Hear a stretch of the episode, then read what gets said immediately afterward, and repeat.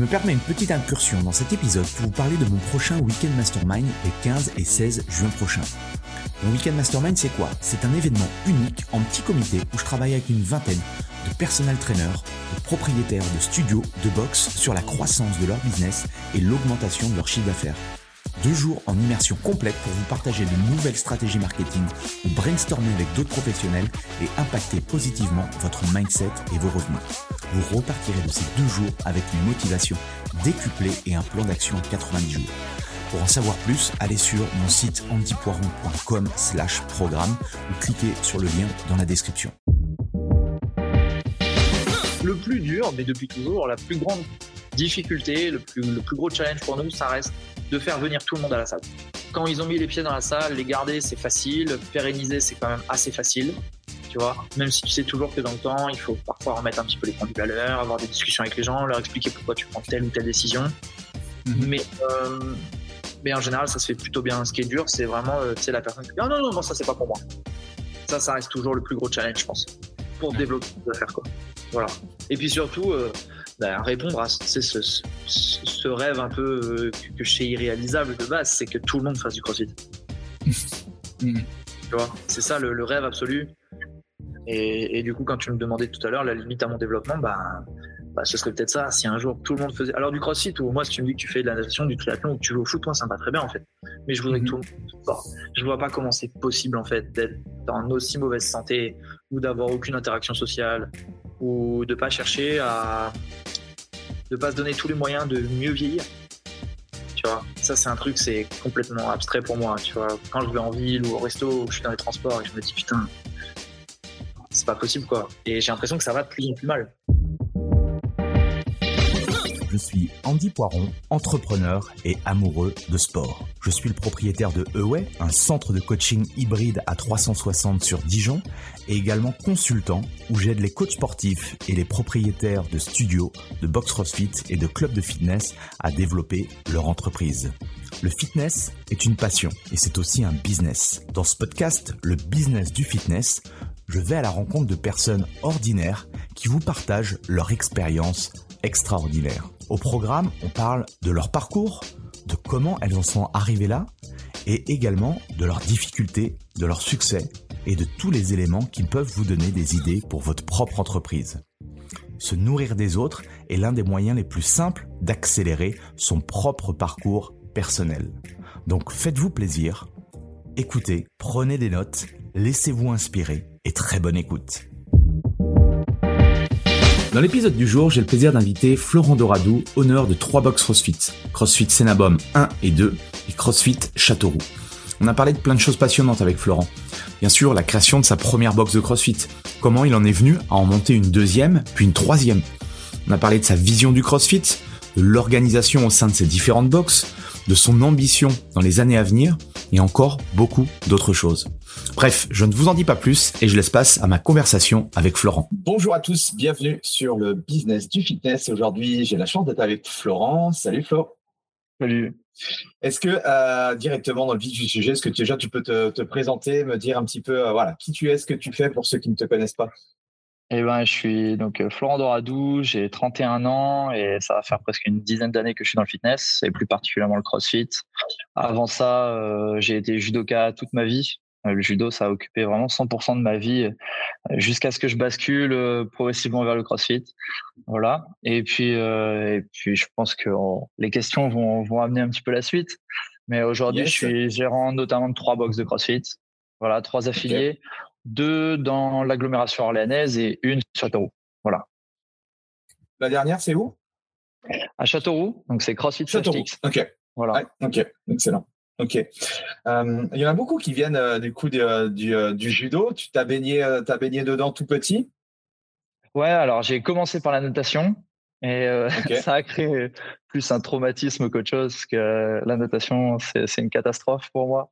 C'est sûrement là où je suis le, plus faible et où je prends le moins de plaisir. Et, c'est vraiment quelque chose qu'il faut que, que je travaille. Voilà, mais euh, donc ça, ça a été de 4 à 6 ans. Et puis après, euh, j'ai tout le temps demandé à, mes parents de, de, faire du judo. Moi, là-bas, je suis issu d'une famille de cyclistes. père, grand-père, arrière-grand-père cycliste.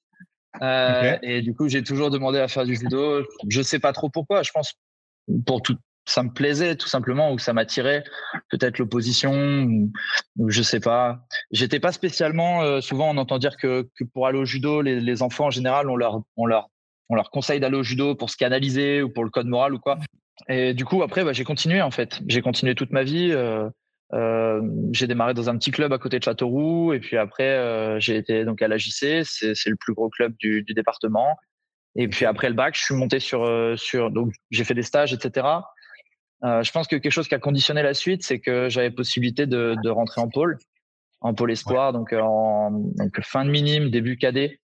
Euh, ma, ma, mère est prof et en fait m'ont empêché de, de, rentrer en pôle. euh, sous prétexte que si tu rentres en pôle et que tu fais du sport, bah, tu vas louper tes études.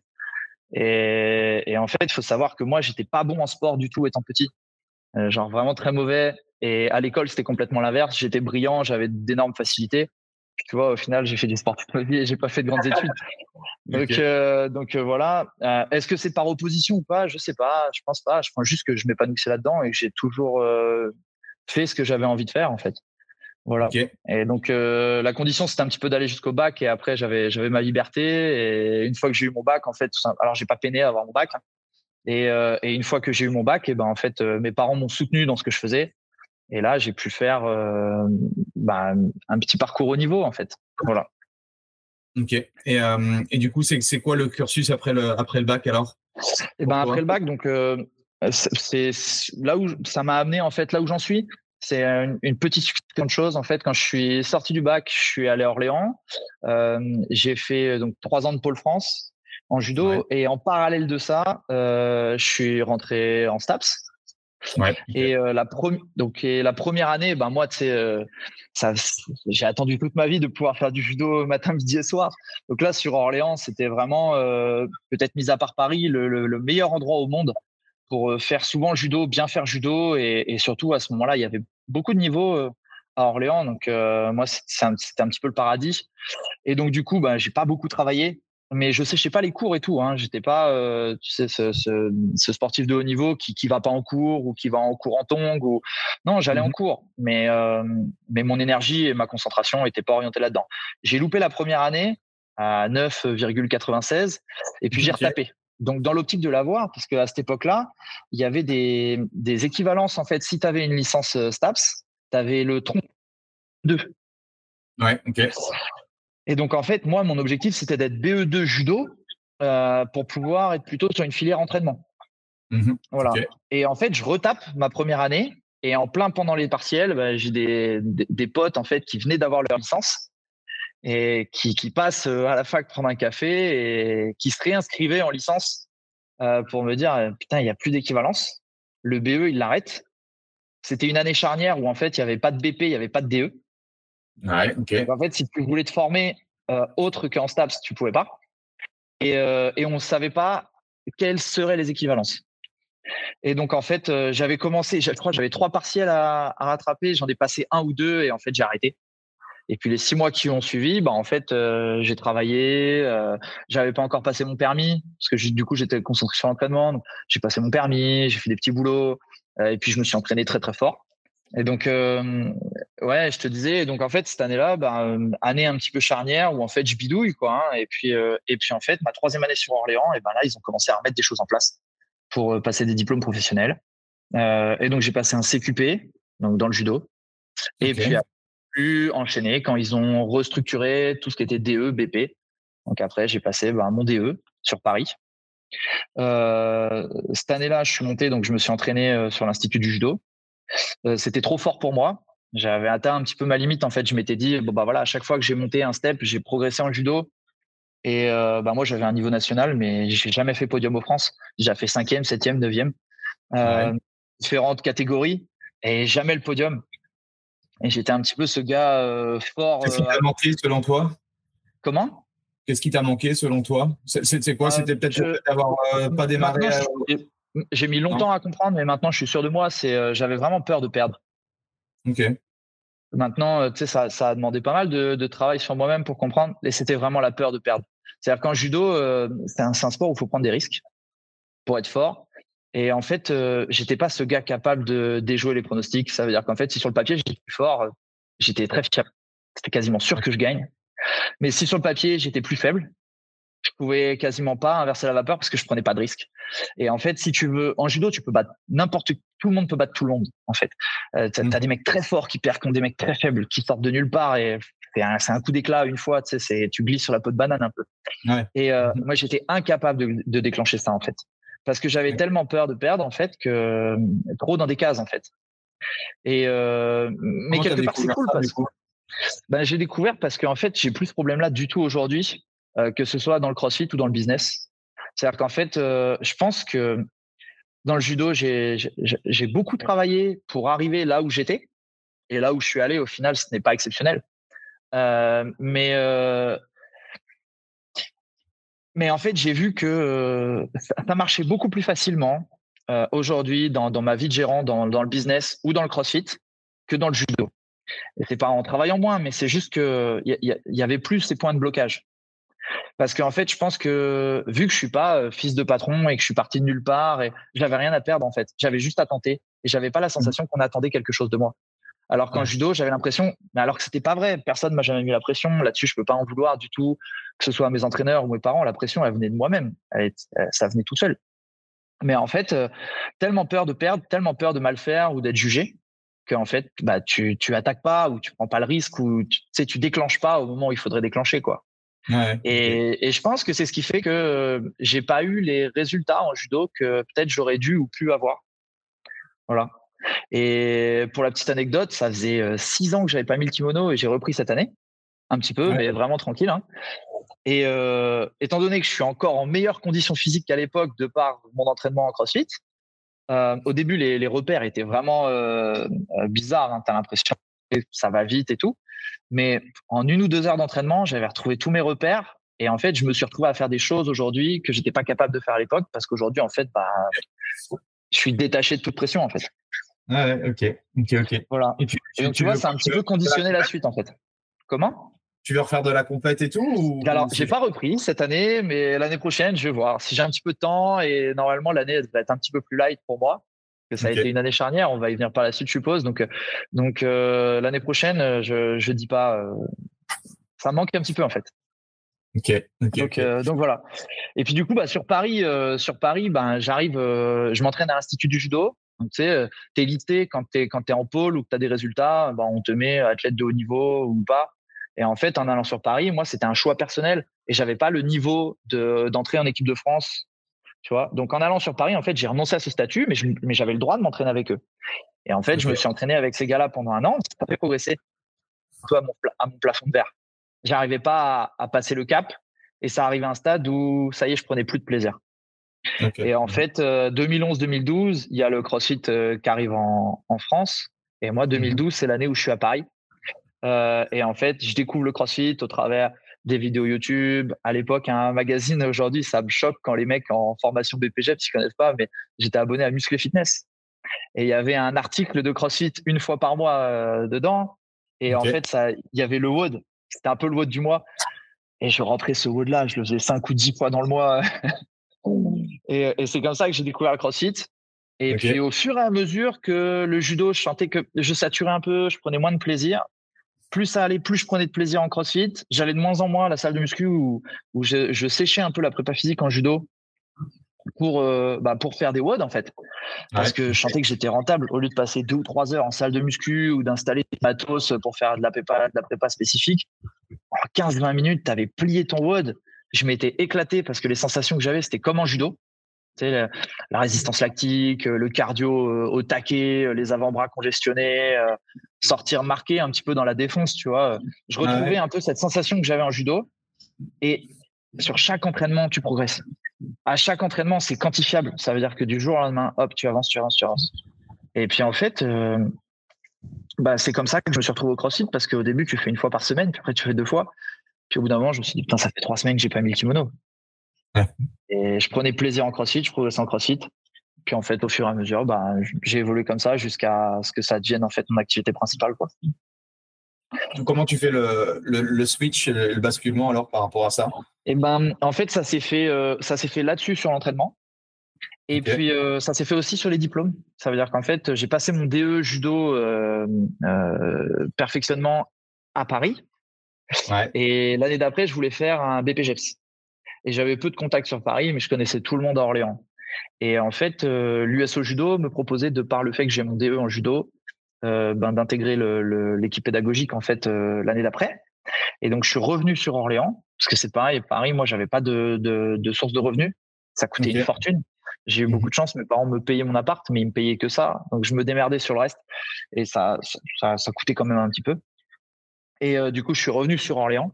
J'ai passé mon BPGEPS à G2F, donc avec le, le, CFA Formasat, avec lequel je travaille aujourd'hui maintenant. Voilà. Mmh et puis, et puis en fait, j'ai eu la chance en fait de faire mon apprentissage à G2F dans une structure judo et pas dans une salle de muscu. Voilà. Donc je l'ai fait comme préparateur physique et pas comme coach en salle. Et, et, je pense que ça a été un vrai plus pour moi parce que quand à l'époque, il n'y avait pas de salle de CrossFit. Euh, les, clubs d'altéro, ils embauchaient quasiment pas. Et donc, en fait, tu te retrouvais très vite dans un globo. Et j'ai absolument rien contre les globos. Mais euh, je, trouve que le, service que proposent les globos, en fait, ça vaut ce que ça vaut. Et je suis pas contre et je fais pas partie de ces mecs du CrossFit qui font la guerre aux, autres méthodes, au coaching, aux. Voilà, chacun fait ce qu'il veut, il y a aucun problème.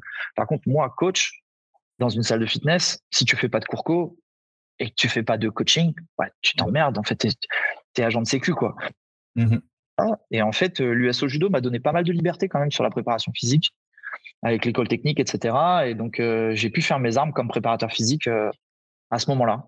Voilà. C'était avec les jeunes et puis les adultes, du coup tu fais, Exactement, jeunes, les adultes, ils avaient créé un, petit créneau de préparation physique, en fait, pour, pour tous les adhérents. Et puis, j'avais la préparation physique de l'école technique le matin. on faisait aussi l'encadrement des, des, athlètes qui étaient blessés. Euh, et puis, ils en profitaient aussi dans mes heures d'apprentissage de mettre quelques cours de judo. Donc, en fait, mhm. bah, c'est simple, c'était un espèce de cocktail de tout ce que j'aimais, quoi. Donc, j'ai eu une année d'apprentissage qui était vraiment fun, quoi. Et puis, euh, et puis à l'époque, avec un formateur, moi, qui m'a beaucoup apporté, euh, David Florence. Voilà. Et mhm. donc, bah, sur mon DE, j'ai eu de la chance, j'ai eu Fred Roualen.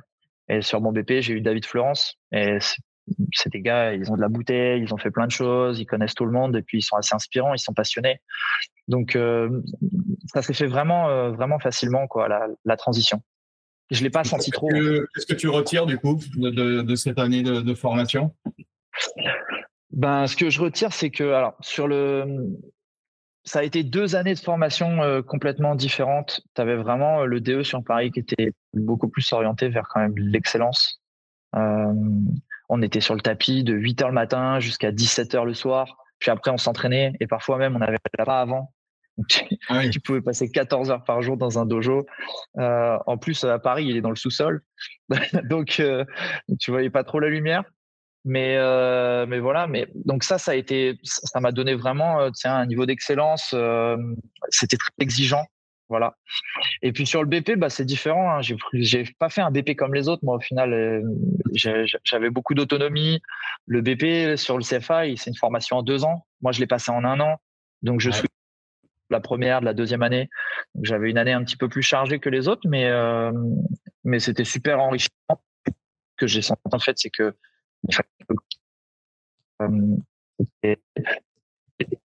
fitness et, et puis là où en fait je pouvais euh, comment dire, on, voulais pas euh, faire du culturisme collectif. Euh, je voulais vraiment vendre de la prépa physique. Et à la base, je voulais vendre de la préparation physique pour des athlètes de haut niveau. Et puis en fait, bah, quand tu es jeune coach, tu prends tout ce qu'il y a. quoi. Et puis mmh. tout de suite, j'ai senti que je prenais presque plus de plaisir à coacher des gens en retour de blessure ou euh, des gens qui ont du poids à perdre. Ou, parce qu'en fait, tout de suite, c'est tellement valorisant. Tu, tu, tu changes la vie des gens. Tu vois ce que je veux dire? Mmh et, euh, et, en fait, le CrossFit, bah, ça me permettait de le vendre, de mettre un mot là-dessus. Parce que préparateur physique, à l'époque, t'en vivais pas. Et en fait, euh, en fait, je me retrouvais à faire ce que moi j'aimais, ce que je voulais, avec une méthode qui fonctionnait super bien, parce que j'avais rien trouvé de mieux que le CrossFit pour faire progresser les gens. Ouais. Et, et, et en faisant ce que moi j'aimais, quoi. Voilà. Et, puis bah, après, ben, classique. Hein. J'ai passé mon level 1 tout de suite en sortie de BP. une semaine après le BP, euh, j'ai passé le level 1 en 2014 avec du coup euh, Clément Perrin qui a été mon associé pendant pendant 9 ans, voilà, pendant 8 ans.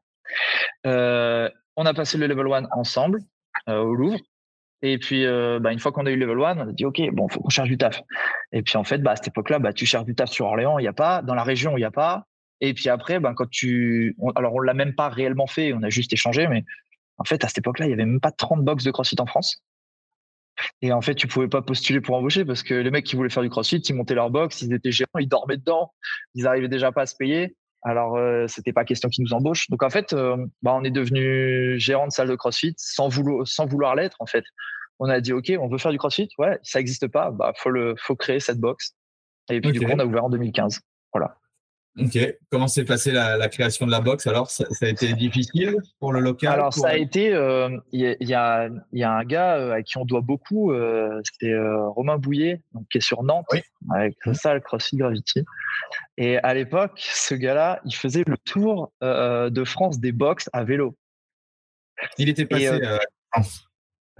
et du coup, en fait, il faisait un blog et il mettait dedans les superficies des box, le matos, les horaires, les créneaux, les tarifs et tout. Et donc, en fait, nous, on le suivait à distance et on prenait toutes les infos de, de ce gars-là, en fait. Donc, moi, j'ai fait comme une espèce de, de recueil, tu sais, de la tas du parcours de Romain. J'ai tout mis dans un fichier Excel. J'ai un peu synthétisé tout ça. Euh, et puis, euh, en fait, bah, c'est ce qui nous a permis de faire un peu notre, notre étude de marché, notre business plan. Et on a peaufiné ça avec Clem. Et on a été voir euh, du coup euh, bah, le plus gros cabinet comptable d'Orléans parce qu'on avait besoin d'être bien accompagné comme au début. Et on avait compris qu'il fallait y mettre le prix d'entrée de jeu. Et, et puis, euh, et puis c'est comme ça qu'ils nous ont accompagnés. Mais ça a été long. Hein. Enfin, pendant six mois, on a visité plus de 30 locaux ça a été, on a eu, on a vu un nombre d'annonces, on a, on a pris des quenelles dans tous les sens. Euh, on a été à deux doigts de signer des projets qui ne sont pas faits euh, le matin de la signature à la banque parce que le local il était amianté, le gars nous l'avait caché. Enfin, on a, on, a peiné, on n'a pas peiné. Euh, aujourd'hui, revivre ça, ça me paraîtrait insupportable. Tu vois? Mais à l'époque, en fait, on le faisait. Et, et voilà. Mais ça joue à peu de choses parce que pour, euh, pour l'anecdote, j'aime bien le raconter. On a notre tout premier local. Euh, on l'a visité en décembre. Et la veille de la signature, de la visite du local, euh, je dis à Clément, je lui dis, écoute, moi j'arrête. On se lève tous les matins à pas d'heure en plus de nos jobs respectifs pour aller visiter des trucs. Je lui dis, on n'est pas fils de patron, on est des gens normaux. en gros, on n'y arrivera pas. Ça fait six mois qu'on cherche, on galère, on n'y arrive pas, les banques elles prêtent pas, on n'a pas une thune. Tu vois, donc, euh, et, euh, et, Clément, il me dit, ouais, problème. Et il me rappelle le soir, super tard, en me disant, écoute, Flo, demain, il y a une visite de local. Euh, si t'es pas là, il y a aucun problème, je comprends. mais moi, en tout cas, c'est à 9h et j'y serai. Si tu veux venir, tu, me dis. Je dis, ouais, je sais pas, je te promets rien. Puis en fait, je m'y pointe, on visite le local et une heure après, on signait, quoi. tu vois? Donc, c'est à ce moment-là, Clément. Vous quoi comme job en parallèle? Comment? En parallèle, vous aviez quoi comme job du coup en attendant Clément, du coup, lui, il était euh, éducateur au Cercle Michelet, donc le, club d'altéro de, la ville d'Orléans. Ok. Euh, voilà, et moi, du coup, j'étais j'étais prof de judo et j'étais euh, j'avais des heures d'intervention aussi comme formateur sur le BPGEP judo. voilà. Mais j'étais jeune hein, à cette époque-là, j'avais 22 ans. donc voilà. Et puis, euh, et puis après, bah, il y a tout qui s'est enchaîné. Hein. Euh, là-dessus, ça, ça, a été un parcours de création de box classique. Hein. On a le local, on ouvre un compte bancaire, on fait les statuts, euh, on crée la société, on fait les travaux quasiment tout seul dedans parce qu'on n'a pas d'argent. Et puis, euh, on a ouvert la box. globale? Comment? De l'enveloppe globale, vous vous souvenez combien ça vous avait Ouais, ouais, ouais, exactement. On a donc on a emprunté de l'argent à nos familles pour mettre de l'apport. Euh, Clément avait un petit peu et moi j'avais pas du coup donc pour mettre l'équivalent j'ai emprunté de l'argent à ma famille euh, que j'avais obligation de rembourser très très vite. Voilà. Et euh, donc nous on a mis 30 000 euros d'apport. Voilà une partie en compte courant une partie en capital. Et on a emprunté 50 000 donc en gros pour 80 000 euros matos travaux quasiment tout fait nous-mêmes hein, parce que mis à part Elec un bout de plomberie tout le reste on l'a fait nous-mêmes et euh, après, si tu rajoutes nos formations, euh, le temps passé, euh, les démarches, en gros, pour 100 000 euros, on ouvrait la première box, tout compris? Voilà. Et ça demandait pas mal d'apports. Et puis, puis personne connaissait, quoi. Donc voilà. Et, puis on a ouvert, du coup, en mai 2015. Premier mois? Comment? Comment se passent les six premiers mois? Alors, les six premiers mois, bah, c'est, je dirais, dans l'insouciance, un peu. Parce que tu as la partie travaux qui est dure et tout, mais à partir du moment où ça ouvre, c'était assez simple. Le premier jour, quand on a ouvert, en fait, on savait pas quand matos et tout. Tu sais, il y avait une partie de matos, tu l'achetais à l'étranger. les transporteurs, ils pouvaient avoir des trois semaines de retard ou des deux semaines d'avance. Enfin, tu vois, c'était, on maîtrisait pas grand chose. Et puis en fait, on a eu une grosse commande un vendredi, bah, le vendredi 22. Puis on a posé le sol dans la journée. Et puis, euh, moi, je me souviens, je travaillais le vendredi soir. Clément, il m'appelle peut-être à 22 ou 23 heures en me disant on vient de finir de poser le sol. Je lui dis ok, j'arrive. On a bossé jusqu'à une heure ou deux du mat. Et je dis bah on fait quoi? Il me dit bah vas-y si tu veux, on dit qu'on ouvre demain. On verra bien. De toute façon, faut. Et donc je dis ok, c'était moi qui m'occupais des réseaux sociaux et je fais un post et je dis voilà on ouvre demain matin à 9 h Et, euh, et quand je suis arrivé sur le parking, c'était blindé. Et on a fait 36 abos le premier jour. Ah ouais? Ouais, c'était attendu de fou sur Orléans. Euh, tout le monde attendait ça. Et puis en fait, on s'était mis un peu la pression sur l'ouverture parce qu'il y avait plein de rumeurs comme quoi il y avait des mecs qui allaient ouvrir une salle. Puis en fait, les deux mecs, c'était nous. Et vous n'aviez pas, euh, pas, documenté justement le fait, euh, la structure, la salle, les travaux, des choses comme ça? Non, parce qu'en fait, on, on maîtrisait vraiment pas les délais. On maîtrisait vraiment pas les délais. On avait fait faire une partie de plomberie à une société qui avait coulé entre temps, donc il a fallu qu'on finisse un peu les travaux nous-mêmes. Donc, tu vois, on aurait aimé euh, initialement, on devait ouvrir à Noël et puis en fait, on a ouvert cinq mois plus tard. Euh, mais on aurait pu aussi ouvrir beaucoup plus tard en fonction de tout ça. Tu mmh. vois. Donc, euh, quand je te dis qu'on a fait à l'arrache, on a fait à l'arrache. On on n'avait pas de toilettes. On a eu des toilettes que dans les jours qui ont suivi et on a eu des douches deux ou trois semaines après. Et donc, quand on avait, au début, déjà, il y avait très, très peu de femmes qui faisaient du crossfit. quand on avait des femmes qui venaient pour des séances d'essai, on leur disait, par contre, on vous prévient, euh, faites pipi avant parce que on peut pas faire pipi pendant la séance. On n'a pas de toilette. Tu vois? Et les mecs, ils allaient pisser dehors dans les buissons. tu vois, c'était, c'était un petit peu à l'arrache. Mais à l'époque, euh, à l'époque, dans le crossfit, tout était accepté. Euh, tu étais ah gérant de boxe, les gens, ils venaient, ils payaient leur abo, ils disaient merci, quoi. C'était, Enfin, moi, je me suis vu des, les premières années, euh, les samedis après-midi, tu avais des adhérents qui revenaient pour aller faire le ménage. Tu vois? Et c'était, c'était un peu une autre époque, tu vois? Alors que je que je regrette pas, mais euh, mais j'en suis un peu nostalgique, tu vois. Mmh voilà. Et puis après, en fait, ça a évolué super vite. Hein. Il fallait qu'on ait, euh, je crois, 120, 120 adhérents la première année. Et c'est ce qu'on avait en 4 ou 5 mois. Et au bout d'un an, on était 200. Mais après, rien s'est passé comme prévu. Parce qu'en fait, euh, on aurait pu se payer au bout de la première année. Et nous, en fait, euh, au bout de six mois, on a fait le choix d'embaucher. Donc, on a mis quasiment deux ans à se payer. Mmh euh, mais c'était des choix. Par contre, quand on a commencé à se payer, on a commencé à se verser des vrais salaires aussi. Donc, donc voilà. Mais, mais le démarrage année complètement dans l'insouciance. Et puis moi, j'avais gardé mon job de prof de judo à côté, donc je faisais tout le début de journée à la boxe. Et puis Clément, il faisait les soirées et on tournait comme ça. Alors on était un peu tout le temps à la boxe, mais euh, on était un peu en responsabilité sur différents moments euh, dans la journée. Okay. Mais la première année, elle déroule euh, complètement dans l'insouciance, quoi. Enfin, on se pose zéro question, on prospecte pas, on, fait de la com complètement à l'arrache. En fait, quand on a des trucs à dire, on le dit. On disait tout et n'importe quoi. À cette époque-là, on communiquait quand il y avait des mecs qui faisaient des drop-in. Et puis, puis voilà. Et puis c'est après qu'on s'est structuré. Voilà, au bout de la première année, là, euh, j'ai pris la décision du coup d'arrêter le judo. Voilà, de me consacrer complètement à la boxe. Puis là, on a explosé et, là, ça a été un an, euh, une année euh, bah, géniale, hein, parce qu'après, tu te structures là comme patron. C'est-à-dire que quand tu te lèves, c'est plus simplement pour aller woder, donner ton cours, puis on verra bien. Là, du coup, tu n'as plus que ça, tu as des objectifs. Mmh et puis, tu es à la boxe du matin au soir et, et ça a été euh, là une vraie année de travail, mais qui a tout changé. Et puis, il y a eu aussi deux autres salles qui ont ouvert sur Orléans, des anciens adhérents à moi, du coup, qui ont découvert le CrossFit chez moi, qui ont voulu monter leur salle. Et donc, tu as eu un petit peu de concurrence sur Orléans. Et euh, au début, moi, ça m'a fait peur. Puis en fait, euh, quand ils ont ouvert, un mois après, on doublait notre chiffre d'affaires. Mmh et donc après, bon, tu connais un petit peu l'évolution, je pense, c'est assez classique. c'est la même chose un peu pour tout le monde. Hein. Mmh Qu'est-ce qui a fait que assez rapidement vous vous dites euh, il faut que il faut qu'on embauche? Et ben en fait, parce que c'était un champ de compétences qu'on n'avait pas. la personne qu'on a embauchée, elle est plus là aujourd'hui mais c'était c'était à l'époque quelqu'un de confiance qui avait participé aux travaux euh, que je connaissais depuis des années euh, et qui était très à l'aise sur toute la partie informatique, création et gestion administrative, qui était diplômé là-dedans. Et en fait, euh, c'est quelqu'un qui aurait pu ou dû peut-être être associé. Tu vois, mmh voilà, qui comptait pas son temps, qui était passionné. Et puis, et puis du coup, en fait, on s'est dit, bah, lui, il avait rien, on voyait qu'il passait ses journées à la salle, il était demandeur. Et nous, on avait besoin parce qu'on n'était pas capable et puis on pouvait pas le dédoubler. Et en fait, ben, c'est un investissement. Mais ça, on l'avait un petit peu en nous, hein, euh, le fait d'investir. Tu vois, notre, nous, notre premier matériel, les barres que j'ai achetées en 2015, les poids, c'est les mêmes aujourd'hui encore. Mmh. Mais d'entrée de jeu, on a, pris, on a tout pris chez Eleco.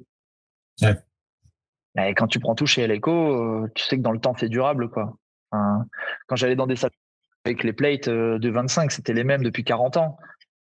Je me suis dit, bon, voilà, on, a, on investissait long terme. quoi. Et donc, ben, quand on a embauché, euh, au lieu de se payer, eh ben, on s'est dit, ben, on va investir long terme. Alors, tu vois, cette personne-là, elle est partie en 2020. Euh, mais, mais, on a pas mal fait parce qu'en fait, on n'aurait pas pu démarrer comme ça ou se développer de cette manière-là si on ne l'avait pas fait. Et puis en 2020, ben, toutes ces compétences-là, on les avait acquises. Donc, on était largement capable de pallier et d'investir dans d'autres choses. Voilà.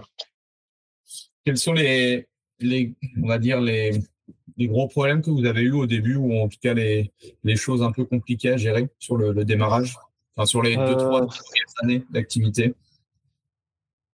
Ben, un changement. Alors, la première année, euh, c'était, euh, on l'a pas vécu comme un problème, mais avec le recul, ça aurait pu enfin c'était et ça aurait pu être un problème grave. Il n'a pas été, mais peut-être lié à la chance. Hein. Euh, on n'avait pas conscience qu'on était des patrons. Hein. Moi, j'ai fait partie de ces gars. Moi, aujourd'hui, tu sais, j'ai un staff, euh, j'ai six coachs temps plein. Euh, c'est, ça se structure, c'est un groupe et tout. J'ai trois salles. Il y a pas loin de 900 adhérents en tout. Mmh à l'époque, j'étais ce gars j'arrivais le matin, je coachais euh, très très bien. J'étais toujours super impliqué dans le coaching. Tu sais, j'ai pas, j'ai jamais délaissé le coaching pour m'entraîner, mais je m'entraînais toute la matinée. Et si je sortais de mon WOD une minute avant de lancer le WOD d'après et que je faisais le, brief torse nu euh, en sueur, c'était pas un problème. Et je pense que les gens ils aimaient ça. Aujourd'hui, ça serait un quelque chose, ce serait une faute professionnelle presque. Mmh. Tu vois où je veux en venir? Mmh Et du coup, euh, ça, ça a été, ça a été ça un problème. Et puis après, euh, bah, le problème qu'on a connu, un petit peu propre à toutes les boxes, euh, tu sais, tu as 150 adhérents et puis euh, au bout de six mois de, création, tu entends dire qu'il y a une box qui va se monter sur Orléans et puis tu as un petit, un petit noyau de 5-10 personnes qui commencent à exiger des choses à la boxe, à demander parce qu'en fait, ils en veulent plus et ils comprennent pas que si toi, tu donnes pas plus ou que tu donnes pas ce que eux ils veulent, c'est que tu as une vision. Et, et tu dois respecter ta vision parce que tu es convaincu que ta vision est la bonne. Et quand bien mmh même tu as tort, de toute manière, ça te ressemblerait pas. Donc, faut garder ton cap. Et le fait que tu gardes ce cap-là, ça commence à générer un petit peu de conflit. Et eux, ils se servent du fait qu'il y a une nouvelle box qui va monter à 10 km euh, pour, euh, ben pour avoir ce qu'ils attendent. Mmh C'est n'importe quoi, des nouveaux créneaux, des créneaux d'open gym, euh, que tu leur laisses les clés parce qu'ils ont tel, pro, tel compète ou tel prog à faire à tel moment. Et en fait, c'est pas une asso, t'es pas chez toi, mec, tes clients et, nous, on, il faut on le fait. Mais par contre, euh, je le propose. En fait. Voilà. Et donc ça, c'est dur parce que au plus 150 et 200 adhérents, et en on a perdu temps entre 17 qui partaient à la concurrence.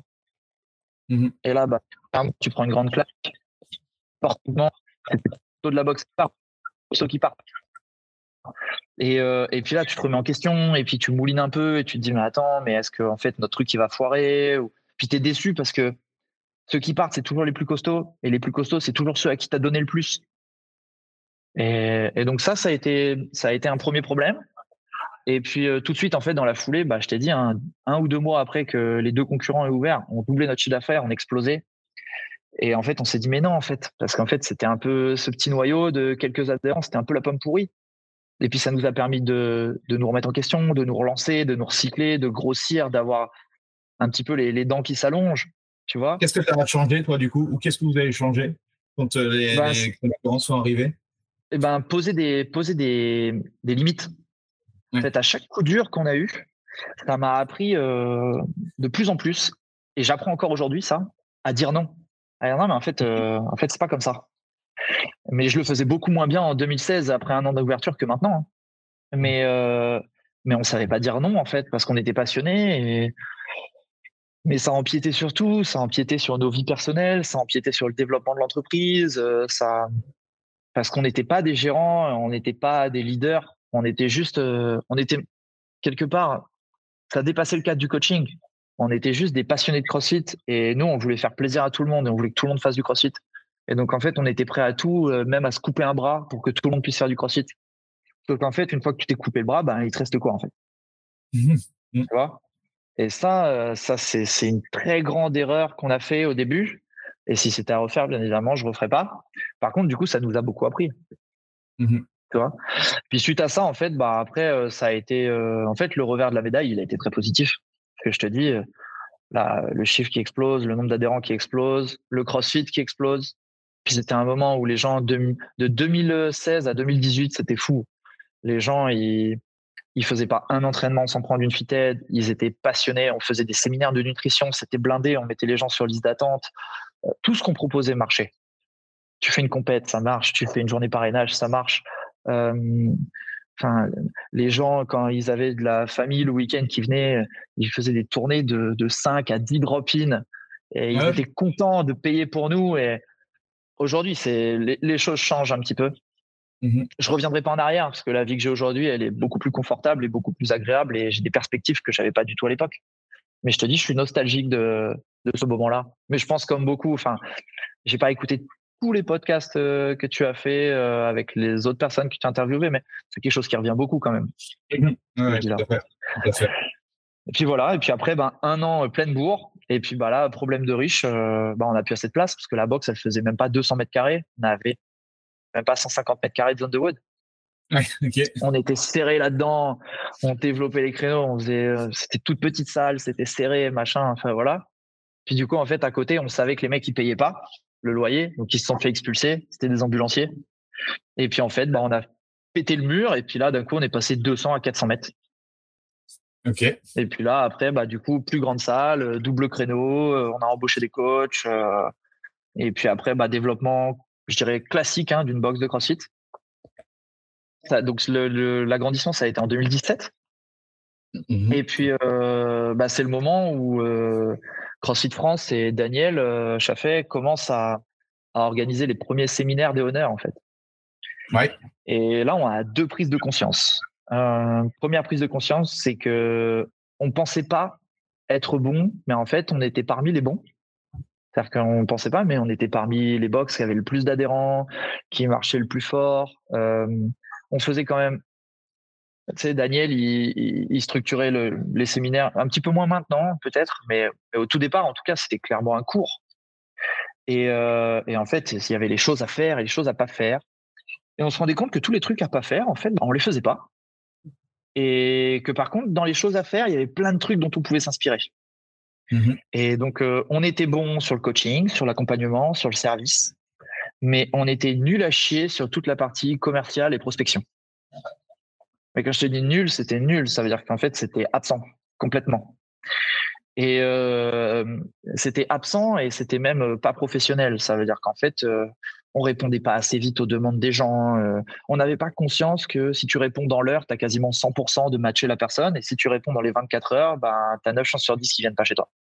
Mmh et ça, on n'avait pas du tout conscience. Et on est sorti du séminaire en disant, OK, il faut qu'on fasse ça, ça, ça, ça. Et en fait, là, pendant les semaines, les mois qu'on suivit, on a passé notre temps à mettre en place des process.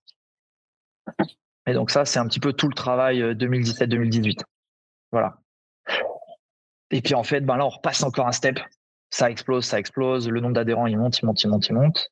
Et puis là, on commence à perdre quelques adhérents. On se rend compte que ça y est, c'est déjà un peu moins une population de passionnés. Ça veut dire mmh qu'en fait, le passionné du début qui viendra chez toi euh, et qui est adhérent et qui t'aime à la vie et la mort, s'ils déménagent, nous, on est au sud de la Loire. C'est Orléans, c'est coupé en deux. Tu as la Loire qui passe. Nous, on est au sud. Et il y avait les deux concurrents au nord. Et en fait, ben, quand les gens ils changeaient de job ou qu'ils déménageaient, et eh ben, ils allaient parfois au nord de la Loire. Et il y avait deux cas de figure. Soit ils allaient à la concurrence, et donc nous, ça nous embêtait. Soit pire, on les perdait. Ils arrêtaient le CrossFit. Parce qu'en fait, ils étaient plus fans de CrossFit Senabom que du CrossFit. Et c'était dommage. Puis après, bah, discussion avec le banquier, le comptable. Puis en fait, on s'est dit, bah, faut qu'on en fasse une deuxième au nord de la Loire pour qu'en fait, euh, on fasse un peu de rétention, qu'on puisse rayonner sur l'ensemble de l'agglo. Et puis, euh, et puis on formait des coachs aussi. Et puis, euh, bah, d'entrée de jeu, moi, le, plaisir que j'avais, c'était vraiment, je commençais à, pas que j'en avais marre de coacher du tout, hein, mais mon plaisir était plus dans le fait de coacher mes coachs, de former mes coachs, de manager, que de coacher mes adhérents. Mmh et du coup, et puis tu peux pas faire les deux, c'est très compliqué de te dupliquer. Et puis, euh, et puis après, c'était un peu la théorie du ruissellement. Hein. Toi, tu formes tes coachs, les coachs coachs. Et, euh, et du coup, euh, bah, ça nous permettait de créer de l'emploi. Donc, de faire de la rétention de nos membres qui partaient sur le nord d'Orléans, de prendre un peu la, la en tenaille. On avait les moyens financiers de le faire. on voyait que la, la concurrence se développait pas tant que ça. Et puis, et puis c'est comme ça en fait qu'on a eu l'idée de faire Senabom 2. Voilà. Et ça, c'était 2018-2019. Et là, pareil, c'était comme la première fois. On a repris des douilles, des quenelles, des projets qui aboutissent pas, euh, des dossiers comme ça que tu fous à la poubelle. ça, a été, long aussi, ouais. Oh, putain, ça a été long et ça a été chiant et ça a été euh, plus dur psychologiquement que la première fois parce que la première fois, tu y vas avec l'insouciance. Alors que là, le deuxième coup, tu es parfaitement conscient des choses. Hmm. Donc, euh, la peur de perdre ou... avec la même stratégie, c'est-à-dire commencer petit et éventuellement euh, se développer, ou tu prends tout de suite une superficie comme la tienne actuelle? Justement, euh, tout de suite, on voulait prendre une superficie comme, comme celle actuelle, donc on cherchait 400-500 mètres carrés. Et en fait, on trouvait moins et nous, on s'y refusait, ce qui était une erreur maintenant. on se refusait à ça parce qu'on disait oui, mais dans deux ans, faut qu'on déménage, c'est chiant, non, on va pas recommencer pour ça, non, on prend un bon truc d'entrée de jeu soit on trouvait beaucoup plus grand. Et on tombait que sur des locaux où c'était une fortune le loyer. Enfin, en tout cas, ça rentrait pas dans notre business plan. Du coup, c'était compliqué. Et puis en cherchant ce local, et eh ben c'est là où en fait euh, la vie est un peu faite d'opportunités. Euh, l'agent IMO qu'on avait, euh, qui travaillait fort pour nous, mais qui était comme nous, qui galérait parce qu'il n'y avait pas beaucoup de biens. Et à ce moment-là, ça se portait bien en fait avant le Covid. Hein. Enfin, mmh. des locaux vides, t'en trouvais pas beaucoup. Surtout que Orléans, l'activité elle est bonne parce que tu sais, c'est direction Paris, plein centre de la France, euh, ça rayonne quand même pas mal. Et, euh, et en fait, euh, bah, notre agent IMO, a nous dit, mais vraiment naïvement, elle nous dit oh, c'est vraiment dommage que vous cherchiez pas à acheter au sud parce que j'ai un local qui vient de se libérer, 4, enfin 400 et du coup avec la médaille 500 mètres carrés juste à côté de, juste à côté de votre box. Alors, dit, bah, en fait, bah, on veut voir quand même. Et puis pareil, du coup, on visite, puis une heure après, on faisait une offre. Et en fait, c'est comme ça qu'on a déménagé au sud, reporté le projet au nord et qu'on est devenu propriétaire du bâtiment qu'on a au sud. Voilà. Ok. Donc là, on est reparti sur un. En fait, on a décalé notre projet en se disant bon, en fait, on veut faire les deux, mais là, les banques ne nous suivaient pas pour les deux. Euh, pas de difficulté pour les banques de, de nous suivre sur l'acquisition. Euh, par contre, sur euh, les deux en même temps, non. Parce que les banques pensaient que ça allait nous vider notre salle ou qu'on allait se faire nous-mêmes de la concurrence. Nous, on savait que non, mais parce qu'on est dedans, et ça va le justifier aux banques, quoi. Tu vois, c'est super compliqué de, de, de leur. C'est une, c'est un sentiment, c'est une émotion. Le deuxième, tu avais budgétisé quoi? Ben, on était sur un projet à plus de 200 000. Ouais. Bah, tu vois plus grand, euh, tu démarres pas avec 5 rameurs, tu démarres avec 10 rameurs, 10 vélos. Euh, les travaux, vu, vu que toi, tu t'es encore en train de. Nous, la salle, elle tournait pas toute seule. Elle se développait, mais du coup, elle avait besoin de nous pour se développer. Donc, euh, il fallait qu'on soit dedans. Donc, les travaux, tu les fais plus toi-même, tu les fais faire. Donc là, mmh tu fais x3 ou x4 sur ton budget de travaux. Ah oui. Ça, voilà quoi. Et du coup, les banques suivaient plus le, double projet. Donc, en fait, on a mis Stenabom 2 en stand-by. Et puis, euh, ben, on a euh, fait l'acquisition du, bâtiment, donc qui était à 500 mètres de notre local, de notre local à l'époque. et puis là, on a fait, et là, du coup, on a eu l'envie de, passer un cap. Entre temps, j'avais fait un voyage, j'avais fait deux semaines, un petit peu plus de deux semaines en Californie. J'avais eu certaines boches, j'avais eu certaines idées, des choses que j'avais pas vues en France. Et puis là, du coup, on a mis un petit peu le paquet parce qu'on a quand même fait plus de 300 000 euros de travaux dans ce local pour faire un truc isolé, chauffé. La salle, elle est full black. on a un bel accueil, un bel espace de vie, un bel espace détente. On a des bureaux perso. Enfin voilà, on a nos vestiaires. Qu'est-ce que ça marqué aux États-Unis du coup comme, comme, comme idée? Plein de tout petits trucs à l'époque. par exemple, sur la vente additionnelle mine de rien, tu n'avais pas beaucoup de ventes additionnelles euh, en France. Euh, sur euh, le fait que nous, nos vestiaires, c'était des vestiaires collectifs. là, on avait aux États-Unis, je voyais que des douches individuelles. Puis en fait, en faisant le constat, ben, on s'est dit putain, mais c'est vrai, les femmes, elles se douchent pas chez nous. Peut-être qu'elles sont plus pudiques que les hommes. Ou... Puis tu sais, nous, on venait du judo. Donc, nous, on adorait prendre notre douche à 15 dans le truc. Mais en fait, la population du fitness, c'est pas du tout la même que dans un club de DH en foot, quoi. Mmh tu vois, donc, euh, donc du coup, c'était des petits trucs comme ça euh, qu'il fallait aussi euh, avoir. en fait, dans l'inscription des gens, c'est con, mais nous, avant, on n'avait pas de décharge de responsabilité. Dans les salles de CrossFit, dans la plupart des salles, moi, quand je drop en France, tu n'as pas de décharge. Aux mmh États-Unis, tu signes une décharge de responsabilité avant de commencer à WOD, des trucs comme ça. On te rentre pas dans un fichier client, mais du coup, derrière, pour, pour prospecter, tu le fais pas.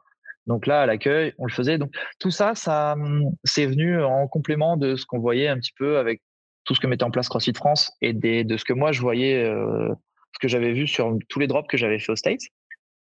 Et du coup, euh, ben, on, l'a mis en place et puis on a essayé de par les travaux de le structurer. Tu vois? Voilà. Et puis ben donc on a on est arrivé dans ce beau local euh, en janvier 2020 2020. juste deux mois avant de confiner quoi. Ouais, ok. Puis bah du coup, ce local, il a été vide pendant toute la durée du confinement, hein, comme pour tout le monde. Et puis euh, bah, nous, en fait, pendant le confinement, en fait, on a charbonné sur la création de Senabom 2 et on a ouvert le jour du déconfinement, le 9 juin 2021, Senabom 2. on a mis à le local beaucoup plus facilement alors? Comment? Vous avez trouvé le local beaucoup plus facilement du coup sur le 2 Alors on n'a pas trouvé plus facilement en fait. Euh, on a élargi notre, euh, notre champ de recherche pour trouver un local en fait qui fait 700 mètres carrés, mais qui était euh, pas très bien indiqué. En fait, on cherchait un peu le, le, on voulait un local, on voulait le beurre et l'argent du beurre. Et en fait, euh, on s'est dit, mais attends, si quand on a commencé, on a réussi à faire un phénomène d'aspirateur en n'étant pas visible, tu on est dans une zone qui est isolée à mmh Fleury-les-Aubrais.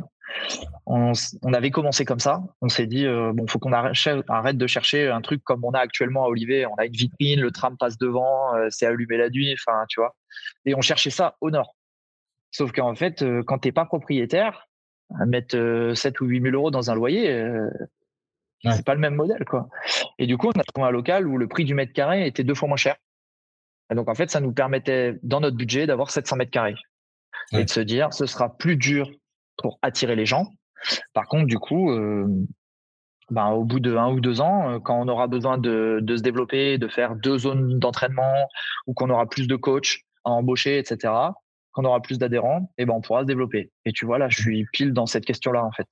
Voilà. Je suis en train de commencer à chiffrer parce que ben, ça y est, Fleury, il y a 220 adhérents et 270 pratiquants. Parce que chez moi, du coup, maintenant, un abonnement te donne accès à l'ensemble des salles du groupe.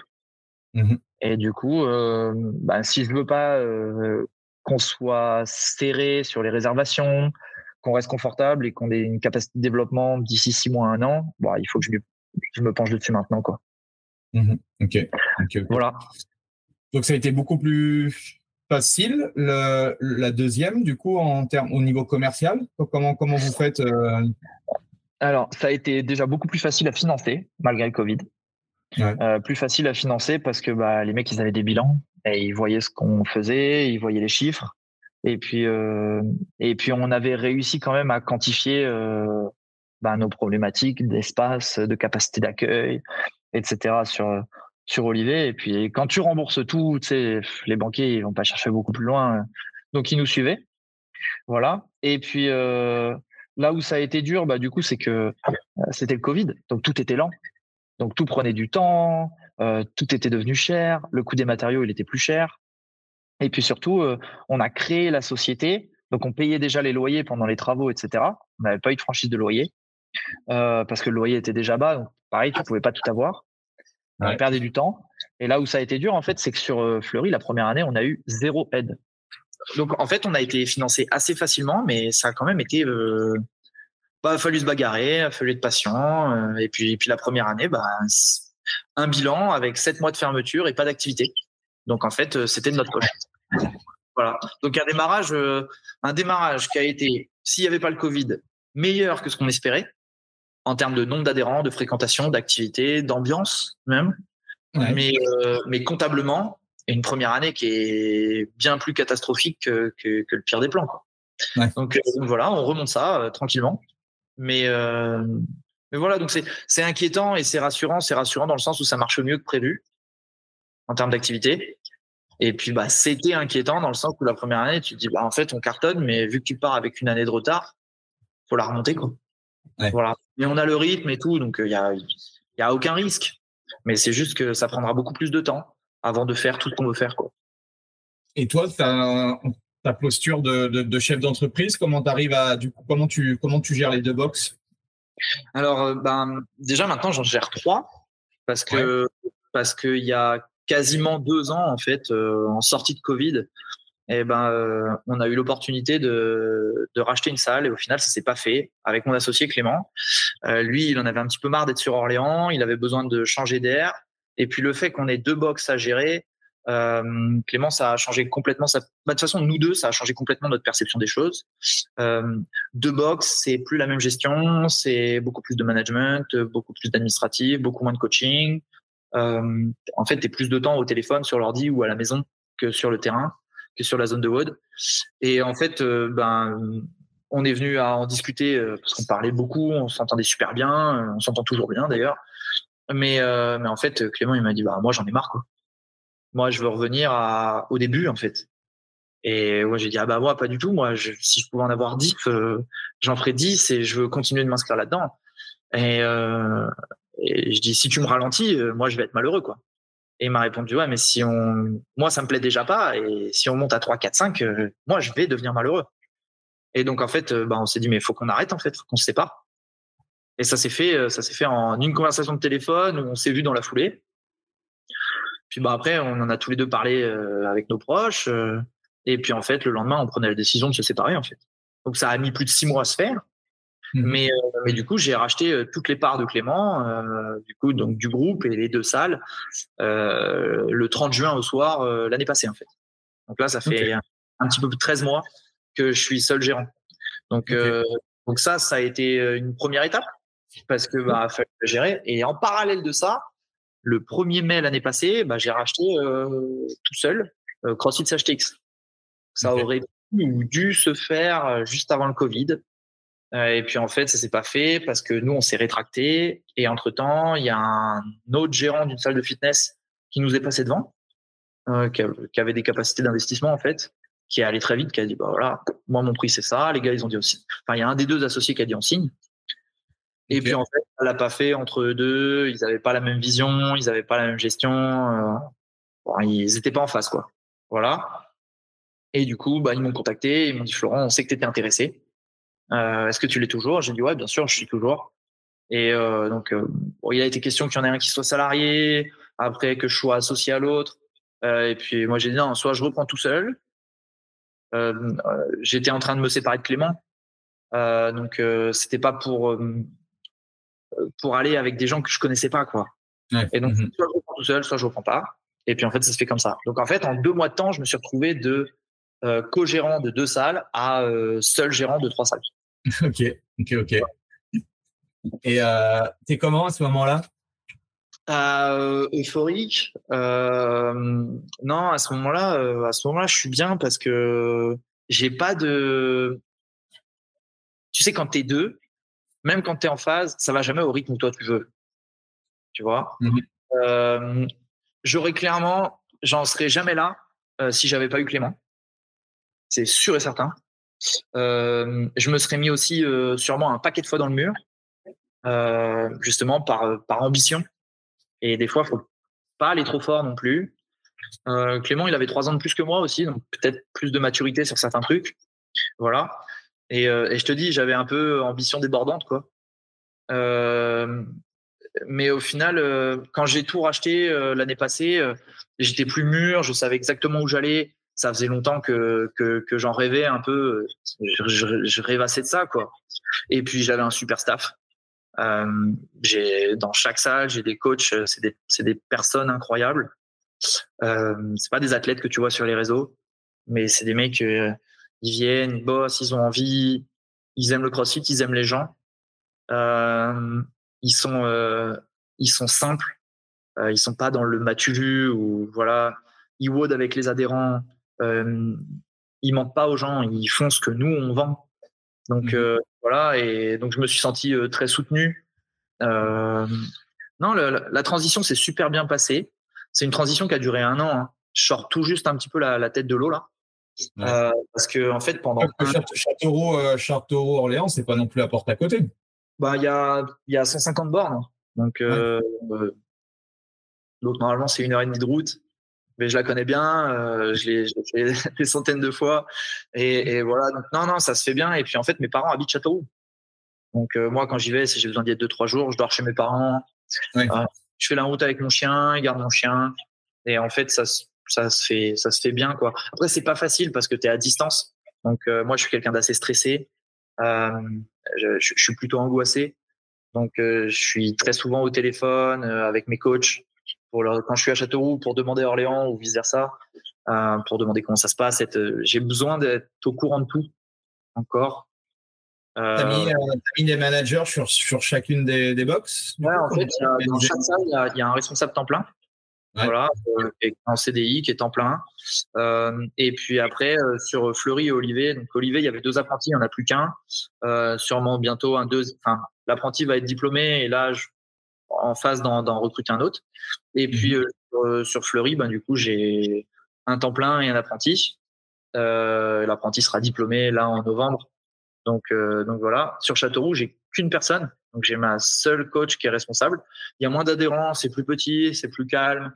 Euh, Châteauroux, c'est c'est c'est un petit peu moins attractif que qu'Orléans. Donc euh, donc elle s'en sort toute seule.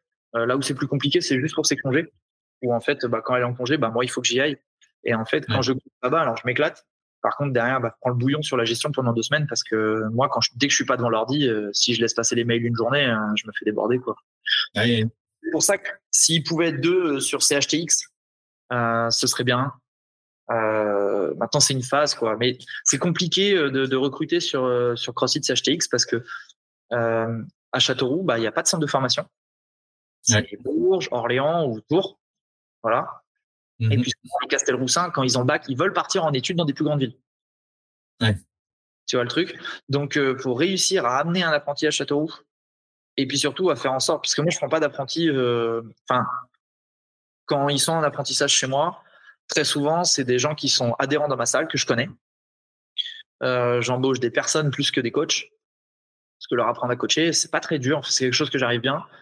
Mais, euh, mais un con, t'en fais pas quelqu'un de bien, quoi. Mm -hmm. Et en fait, j'essaie d'embaucher des bonnes personnes. Et souvent, c'est parmi mes adhérents. C'est quasiment impossible de débaucher des gens d'Orléans pour les amener à Châteauroux. Et à Châteauroux, dans mon réservoir, j'ai pas de gens qui veulent être coach. Du moins, euh, là, à très court terme. Mmh. Donc, ouais. pour faire venir des apprentis à Châteauroux, les former et qu'ils aient envie d'y rester pour derrière leur proposer de l'emploi, c'est difficile. Ouais. Voilà. ouais. bon, après, ça fait pas non plus très longtemps. Donc, c'est aussi pour ça que c'est plus, je pense que voilà. Voilà. Que, ouais. La boxe est plus récente, puis elle a connu quatre gérants en deux ans de temps. Ouais. Donc, euh, beaucoup de changements. Il faut que les adhérents, ils s'habituent. T'en as qui sont partis à cause de ça. Alors, t'en as qui sont partis, qui sont revenus. Euh, t'as même le tout premier gérant qui avait créé la boxe qui, qui vient de prendre un abo. Donc, tu vois, euh, maintenant, il s'entraîne euh, comme un adhérent lambda. Il vient, il fait son vote parce qu'il aime le crossfit, puis il aime la boxe, il aime les gens, et il, il veut plus les emmerdes de la boxe. Mais, mais voilà, donc, ouais, il y a un petit turnover qui s'est fait sur les adhérents. Enfin, un vent nouveau, quoi. Mais ça, c'est normal. Il hein, fallait s'y attendre euh, quand tu rachètes une, une société. -hmm. Paraît-il que ça fait souvent ça. Moi, c'était la première fois, donc euh, une expérience aussi, quoi. Ok. Où est-ce que tu veux t'arrêter, toi, du coup? Tu parlais tout à l'heure de 10 euh, et tout. Je suis incapable, je suis incapable de répondre à ça. Euh, j'ai aucun objectif. Tu vois, je peux pas dire je veux 10 box ou 100 box. Ou... J'ai aucun objectif, euh, mais j'ai pas de limite non plus. Je, mmh. je te dis pas non, mais quand j'en aurai quatre, je m'arrête. Ah non, ça. je suis incapable de te dire, mais, mais j'ai toujours fait comme ça, que ce soit sur le sport, les études ou, l'entreprise. Ou, euh, je pense que je suis assez opportuniste. Euh, s'il y a des opportunités, je, je, ferai en sorte de les saisir. Euh, et puis, et puis je me les crée. Et puis ma limite, en fait, c'est j'ai besoin de projets. Et donc je suis incapable de rester deux jours sans avoir un projet sur le feu, en fait. Donc donc voilà, là tu vois, ça y est, je sors d'une année où tout est structuré. là, dans les jours à venir, il, je vais commencer à me remettre à farfouiller quoi. Tu vois, je suis il, faut toujours que je suis un peu comme mon chien avec son os quoi. Il faut toujours que j'ai un truc à ronger parce que sinon je sinon je m'ennuie et, voilà. Donc la limite, il n'y a pas de limite, mais il n'y a pas d'objectif.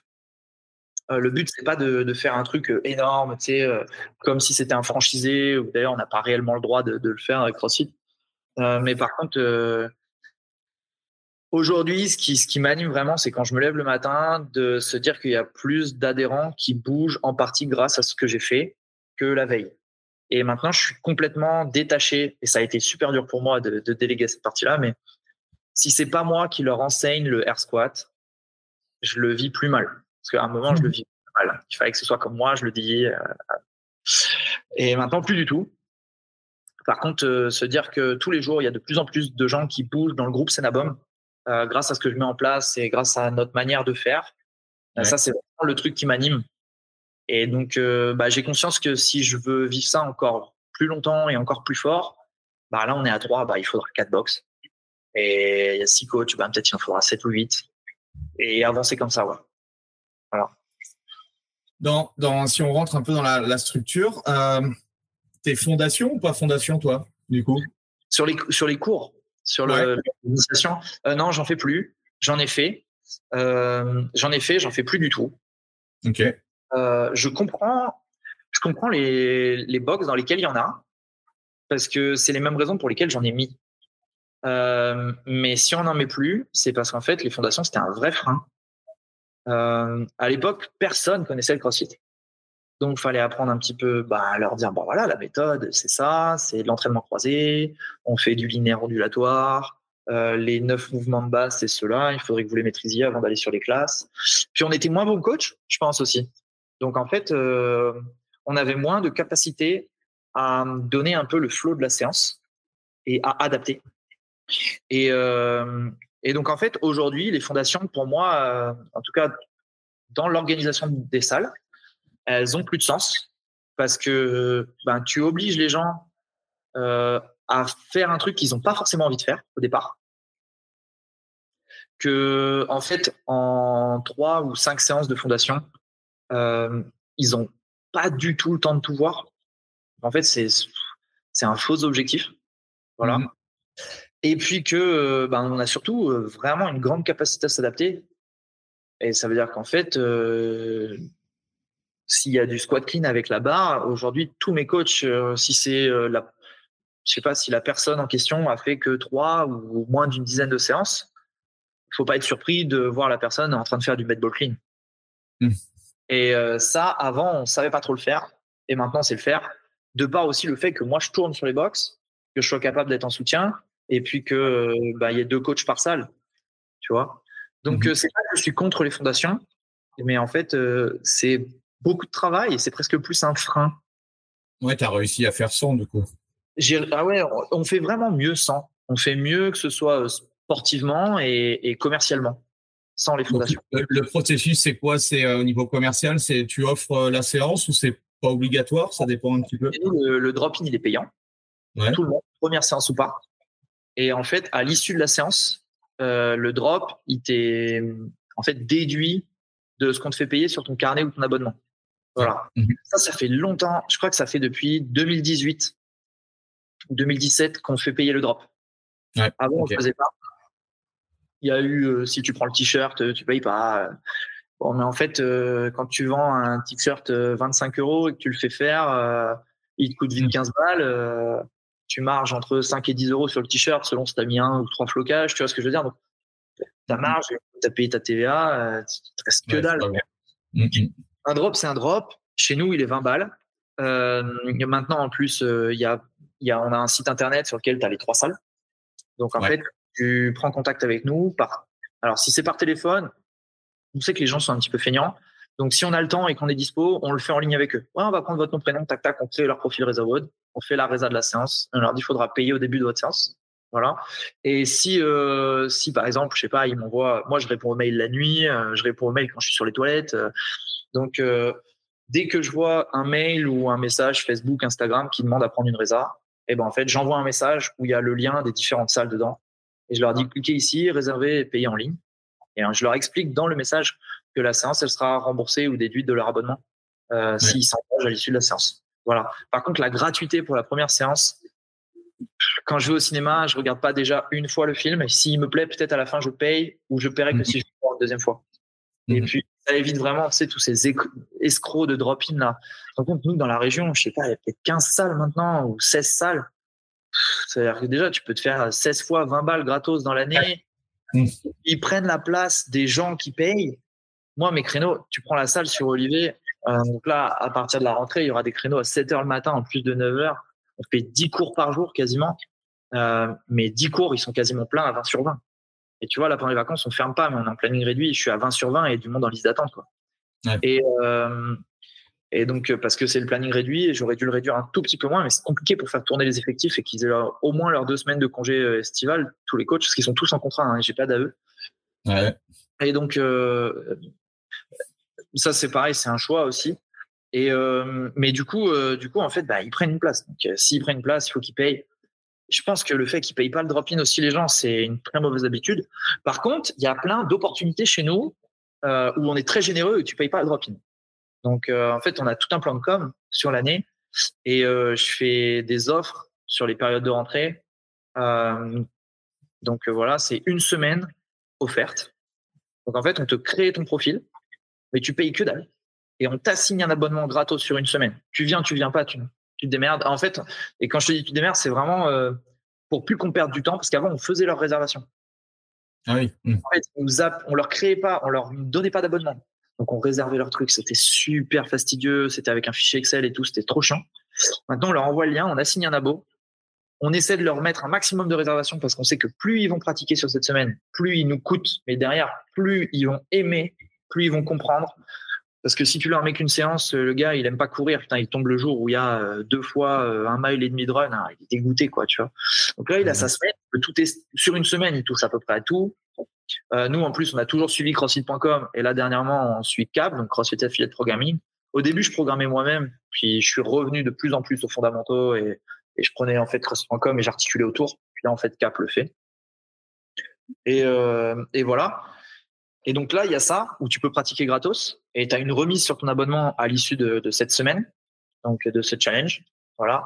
On a des journées parrainage où avant c'était tellement fort les journées parrainage qu'on privatisait. Ça veut dire qu'en fait, il y avait, on le faisait allez, deux ou trois fois dans l'année. Sur cette journée-là, tu étais adhérent, tu pouvais pas t'inscrire. Si tu voulais t'inscrire, il fallait que tu viennes ah avec l'extérieur.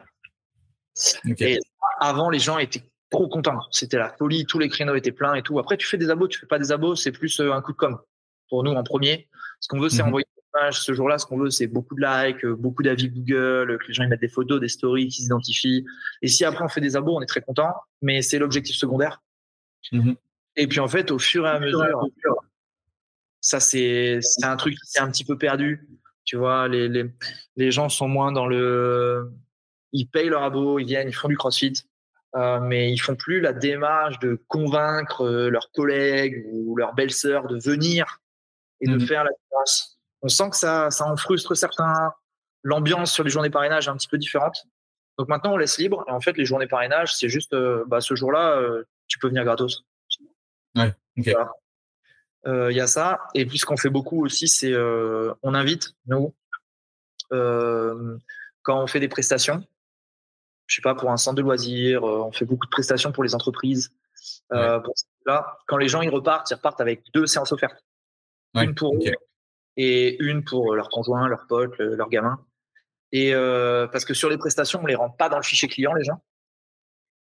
Et du coup, quand ils reviennent, en fait, là, ils repassent par la case fichier client. Et du coup, là, leur, offre, en fait, leur petite carte, en fait, c'est une carte d'une comme d'une valeur de 20 balles. Ils nous donnent ça.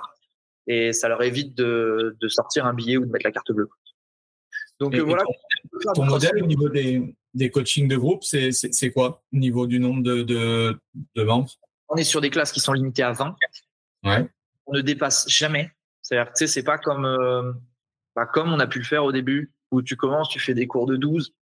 Bon, puis en fait, tu viens bah, à l'été, ou si le coach est tout seul, tu es 24.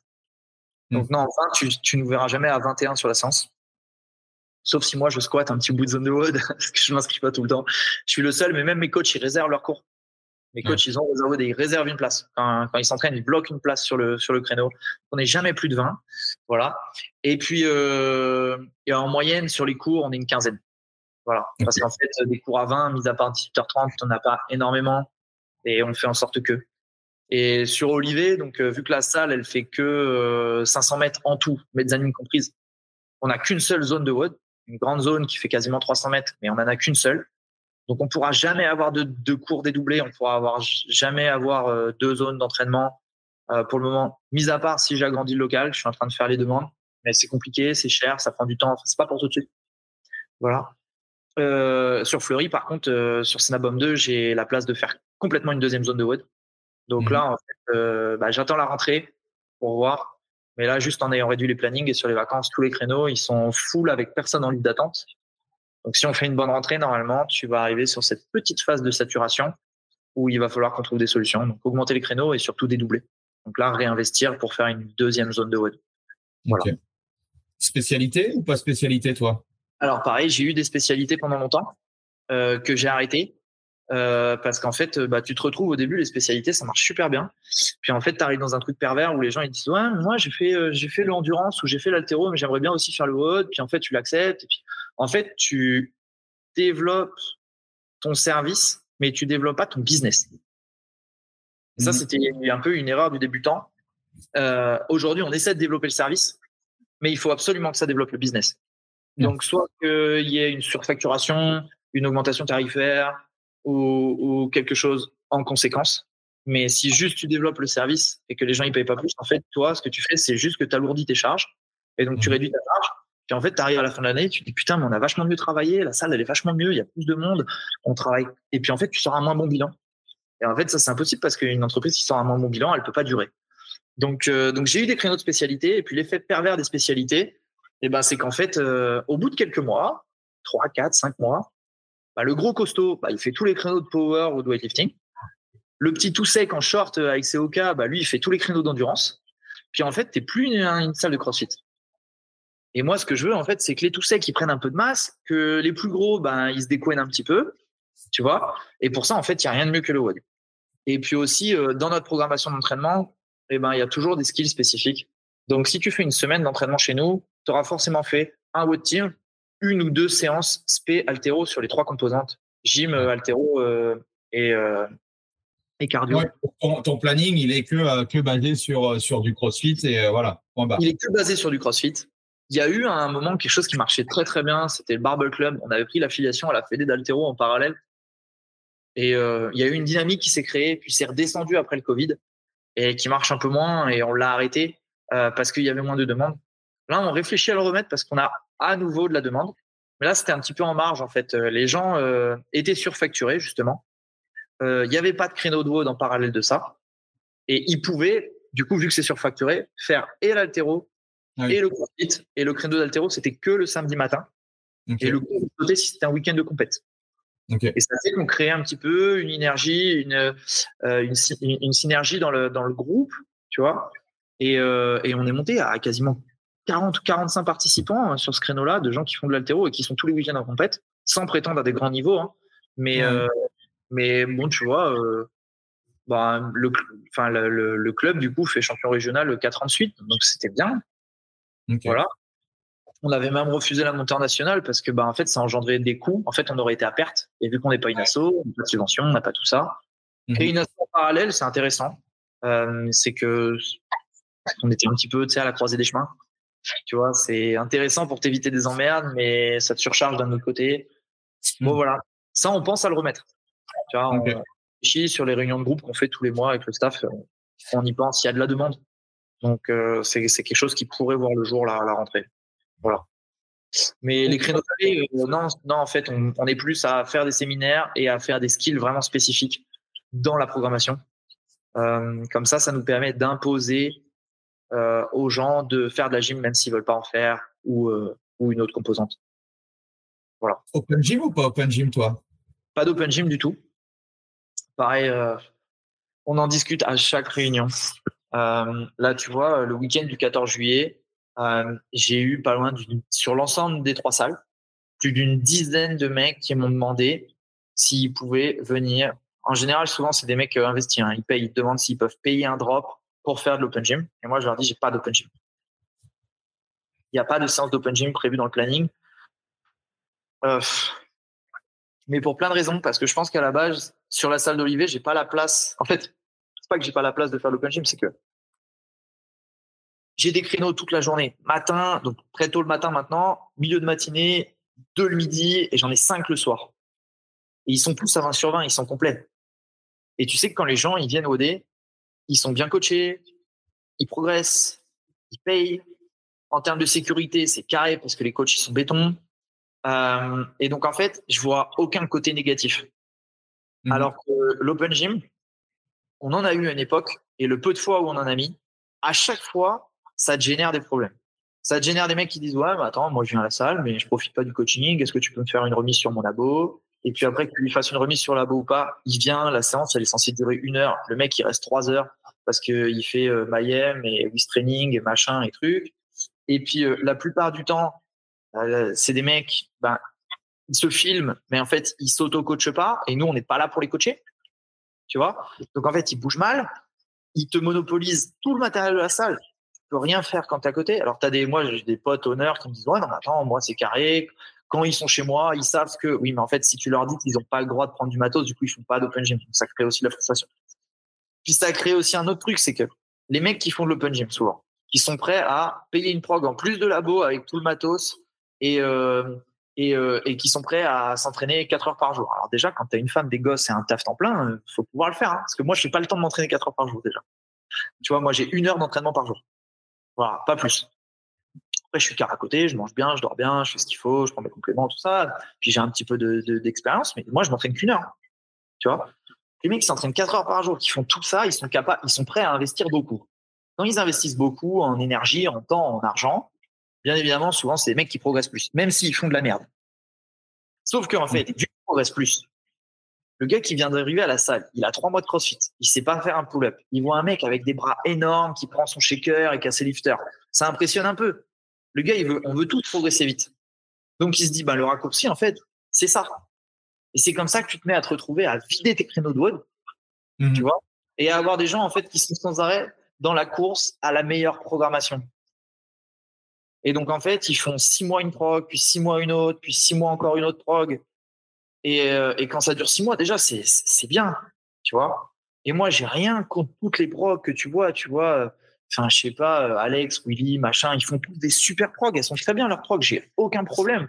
C'est, euh, je serais le premier à vouloir les faire. Mais en fait, j'ai conscience que j'ai pas forcément le temps. Je peux pas toutes les faire. Et puis, en fait, qu'une prog, de toute façon, tant que tu l'as pas fait sur un cycle complet, un cycle complet, c'est quasiment un an, en fait. Ouais, ouais, bien sûr tu peux pas avoir réellement de, d'intérêt de suivre la prog. en fait, dans la mesure où tu changes tout le temps de prog et où tu suis une prog, quoi qu'il arrive, tu vas progresser. Mmh tu vois? Et puis, euh, t'as pas le groupe. Les mecs s'entraînent avec les écouteurs. Enfin, j'ai rien contre tout ça parce que parce que c'est comme ça que j'ai commencé et j'adorais ça. Et parce que je suis persuadé que si tu veux atteindre un certain niveau, aujourd'hui, le mec qui fait podium au French, il faut pas qu'il fasse les clashes chez moi. Il pourra mmh. jamais faire podium au French en faisant juste euh, les watts de la boxe. C'est sûr et certain. Il faudra qu'il fasse euh, sa zone 2 le matin, euh, qu'il vienne faire sa sieste l'après-midi, qu'il dépense 200 balles par mois en complément, qu'il ait son kiné après son watt du soir et qu'il s'entraîne avec des mecs aussi gaulés que lui. Ça, j'en ai parfaitement conscience. Par contre, ce que je dis aujourd'hui, c'est que sur mes 900 adhérents, j'en ai pas un seul, je dis bien pas un seul, hein, qui a utilisé 100% de ce qu'on propose à CrossFit Synagogue. Ça veut dire qu'en fait, aujourd'hui, moi, des fois, on le prend comme réflexion. Vous n'avez pas d'open gym Ah non, ça ne nous intéresse pas. Ou alors des adhérents, ouais, ben moi, de toute façon, à un moment, je vais partir parce qu'il n'y a pas d'open gym. Et on en a qui partent hein, parce qu'il n'y a pas d'open gym. Mais je suis convaincu qu'en fait, euh, on en a quand même plus qui reste. On fait plus de rétention et plus d'abos à pas proposer d'open gym que à faire de l'open gym. Et en fait, si j'avais de l'open gym, ce serait tellement dur à structurer, à cadrer, à border pour bien faire que je pense qu'on n'est pas capable de le proposer bien. Et du mmh. coup, on le. Mais, euh, mais clairement, si tu veux faire les games, tu as des salles en France qui te permettent de faire les games. Mmh. Euh, chez moi, tu peux pas faire les games. Par contre, chez moi, j'ai aucun adhérent qui est au plafond, au plafond de verre de ce que propose la boxe. Et le jour où je vais commencer à avoir un, 10, 20 mecs qui vont arriver au plafond de verre de la boxe, ça va arriver, bah, on fera exactement comme on a fait à chaque fois, bah, on va se développer. Mais mmh. si aujourd'hui je me développe en prévision qu'il y ait des mecs qui vont peut-être atteindre le plafond de verre, on va être à contre-temps par rapport à ce que je dois proposer comme une progression à mes adhérents en fait. Mmh. Et je vais me concentrer sur autre chose. Et donc je ne serai pas à 100% sur m'occuper bien de ce que les gens ont besoin maintenant. Tu vois aujourd'hui. que tout le monde ne veut pas être, euh, ne veut pas être en finale des games aussi. Non, tout le monde ne veut pas être en finale des games, mais en fait, il y a quand même beaucoup, il y a quand même beaucoup de gens euh, qui, quand ils voient une meilleure perf qu'eux ou un athlète mieux bouger qu'eux, et c'est très très bien, se posent la question de comment mieux faire pour atteindre ça. Et mhm. ça, c'est génial, c'est le CrossFit. C'est se mhm. challenger, c'est se dépasser soi-même. C'est moi, je suis le premier comme ça à aimer ça. Mais en général, très souvent, c'est des gens qui n'ont pas assez le recul de se dire attendez, si je m'entraîne tout seul, regarde, prends le nombre de mecs qui sont sur les classes. Moi, j'ai des adhérents, ça fait 10 ans, ça va faire 10 ans quand ils vont signer leur abonnement au mois de mai l'année prochaine, ils auront 10 ans d'abonnement chez moi. Dans quelle salle tu as un mec qui est en open gym depuis 10 ans? Trouve-moi un seul. Je suis sûr que ça n'existe pas. Ils ont tous changé. Tu vois le truc? En fait, parce que euh, parce que c'est super dur de rester motivé tout seul. C'est super dur de rester motivé 4 heures par jour, de s'inscrire dans le temps. Ou... Et je dis pas que c'est pas génial d'avoir un accès si. Et moi aussi, j'étais content de faire les Marseille ou les affiliés de battle. C'est des super souvenirs. Je suis content. Et tu vois, cette année, j'ai fait les Silex avec des potes et c'était génial. Et on était en élite et on est loin d'être dans les meilleurs. Parce que tu vois, quand tu vois les mecs de Caen, ce qu'ils arrivent à faire, c'est monstrueux. Et on est très loin de ça, mais on est quand même en élite au silex et en fait, on peut quand même rôder à côté d'eux. C'est un vrai petit kiff. Et ce qu'on fait nous, en vaudant une heure par jour, c'est super faire. Donc, ce que je me dis, c'est que si moi, je peux fonctionner comme ça, juste en faisant bien les choses, ben, mes adhérents, ils peuvent aussi euh, fonctionner de la même manière. Mmh tu vois? Mais le raccourci, c'est toujours de se dire, oui, mais un tel, il est trop fort. Et il s'entraîne trois fois par jour, il faut que je fasse pareil. Et ou pas que t'es pas payé pour ça, que Enfin, ça te brise des, familles, des couples. Tu as des mecs qui perdent leur job quand même. Ah ouais, carrément. Parce que, moi, ça arrivé à un pote honneur à moi, on, cache, je donne pas le nom, qui m'a dit, moi j'ai un adhérent, parce qu'en fait, il, mettait trop de temps à finir sa séance le matin, il arrive en retard au travail, il s'est fait virer. Mais, je suis sûr que ça arrive euh, beaucoup plus de fois qu'on le croit. Parce que les mecs, ils dégoupillent, c'est plus, ils changent de personnalité, tu vois, avec ça. Mm. Il faut faire gaffe à la course à la perf. Voilà, j'adore ça. Ça m'anime, mais pas à tout prix. Quoi. Et, c'est tes sources de revenus du coup là par rapport à, ton business aujourd'hui? Hormis les abonnements, euh, les abonnements. Les sources de revenus pour, euh, pour les salles Ouais, pour les différentes salles. Enfin, je suppose que les modèles sont sensiblement les mêmes. Le, le gros des, des, rentrées d'argent sur la salle, bah, c'est les abos. Voilà. Euh, c'est ce sur quoi on est concentré. On se concentre quasiment uniquement là-dessus. Après, tu as quelques extras avec les compètes, euh, les séminaires, mais c'est vraiment très, très, très, très minime. Euh, et, euh, et, la vente additionnelle. Mais tu vois, par exemple, pour info, la vente additionnelle, je vends aujourd'hui quasiment deux fois moins avec deux fois plus d'adhérents qu'en 2018. Ça veut dire qu'en gros, un adhérent en moyenne, quand avant il prenait une fit, enfin quand il prenait quatre fitettes dans, dans la semaine, maintenant il n'en prend plus qu'une, grosso modo. Et, euh, et ça, c'est comme ça. Hein. Et on a essayé de faire tout ce qu'on pouvait, euh, des offres, de communiquer, de ça marche pas. Et, et puis, sincèrement, vu ce qu'on marche sur les produits, parce que les fournisseurs sont quand même pas. Euh... Tu vois C'est sûr. C'est eux qui se gardent, c'est pas nous. Euh, notre marge, on le fait sur le CrossFit. Ce qu'on doit vendre, c'est le CrossFit. C'est génial qu'on vende plein de choses. On a des petits corners dans chaque box qui sont jolis. Euh, on vend tous les trucs classiques, tu sais, les bars, les fidèles, les nocos, les barbells, les machins, les trucs. Les gens aiment bien, mais on vend quand même beaucoup moins qu'à une époque. on marge moins dessus qu'à une époque, parce que tous les gens ne regardent pas, mais euh, le co-barbles, notre marge, c'est quand même vachement réduite. Euh, parce que bah, le coût d'augmentation des matières premières, enfin. Mais moi, j'entends, hein, leur canette, euh, une canette vide, elle a quasiment doublé de prix. Tu vois, 45% d'augmentation sur l'alu, tu vois, sur une canette en alu.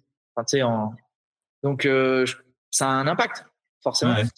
Mais voilà. Puis, bah, les gens, les gens ont quand même pas énormément d'argent, tu vois. Le contexte, il est quand même dur.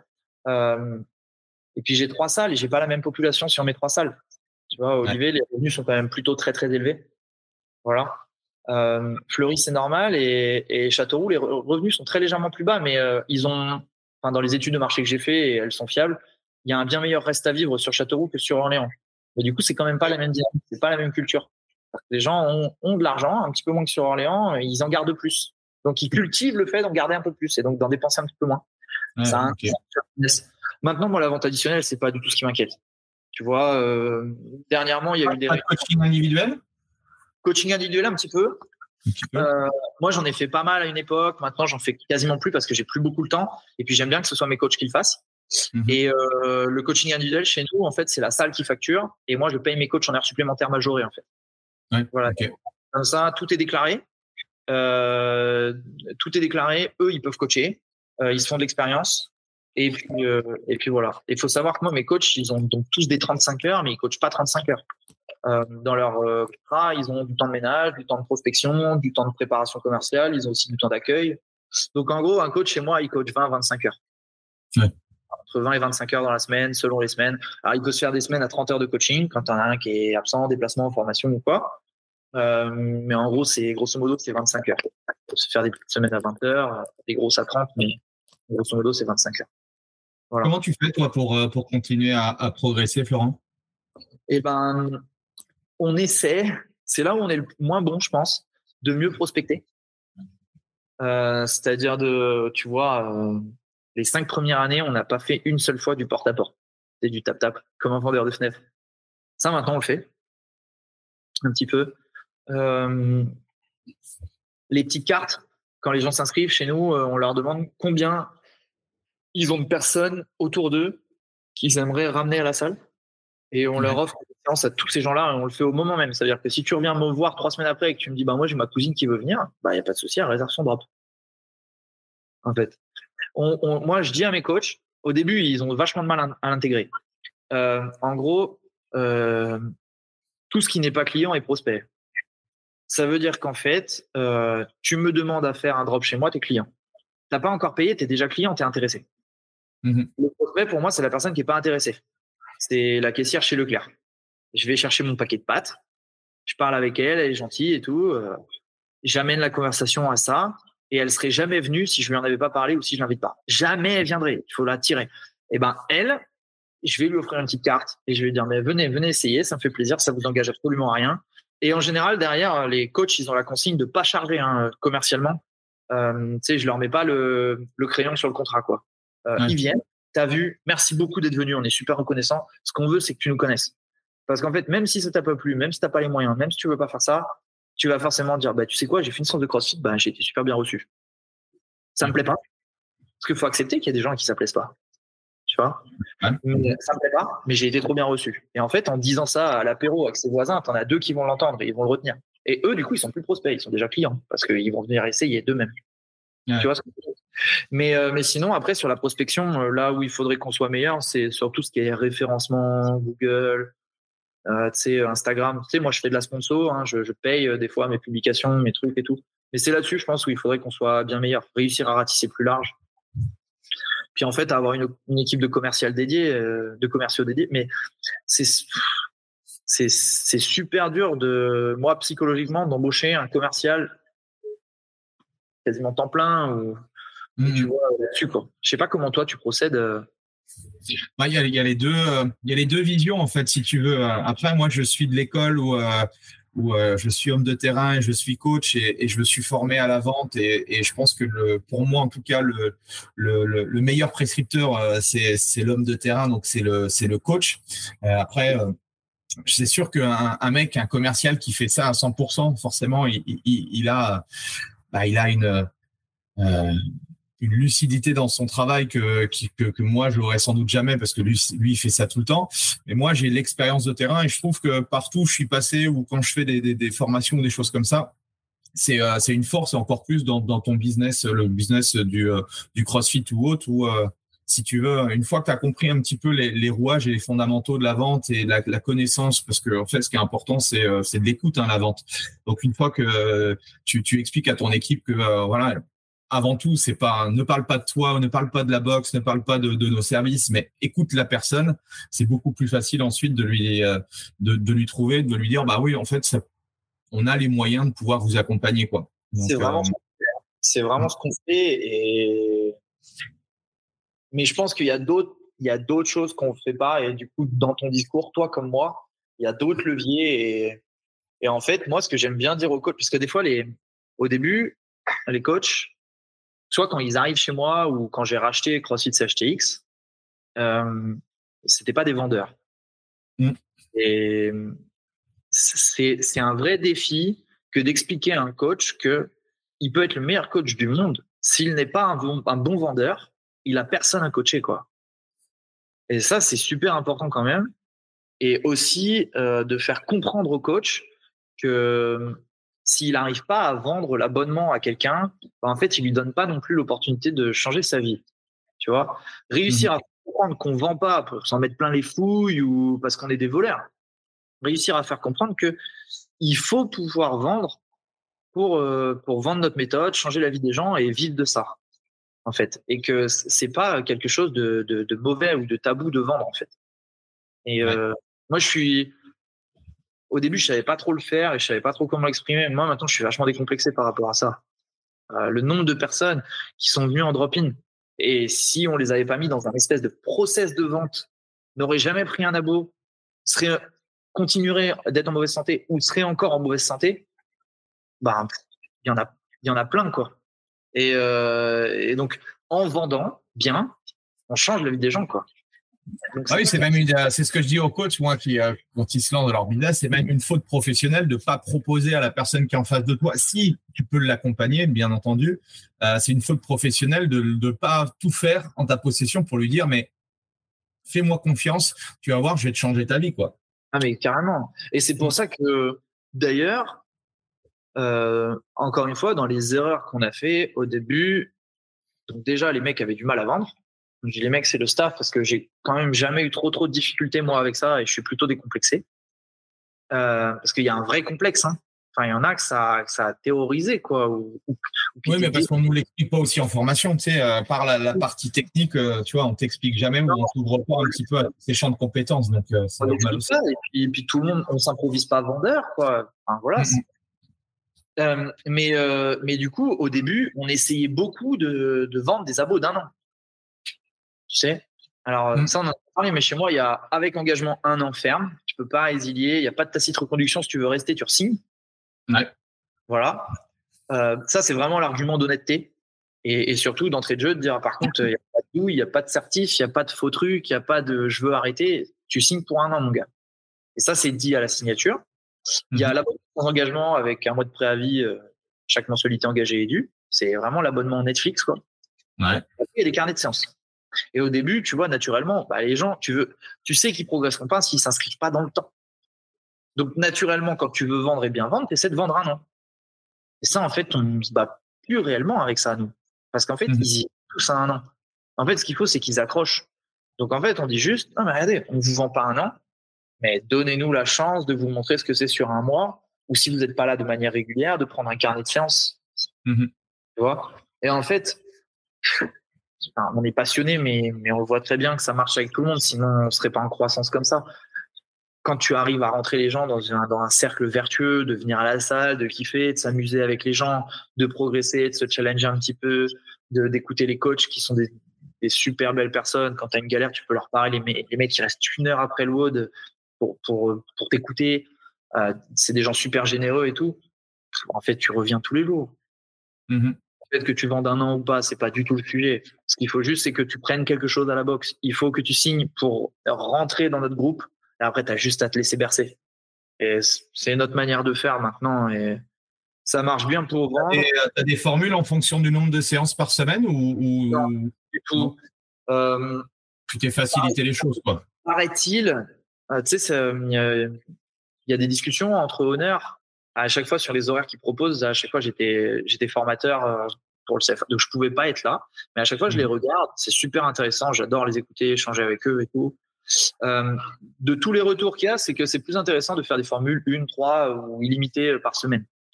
Euh, moi, j'en ai pas.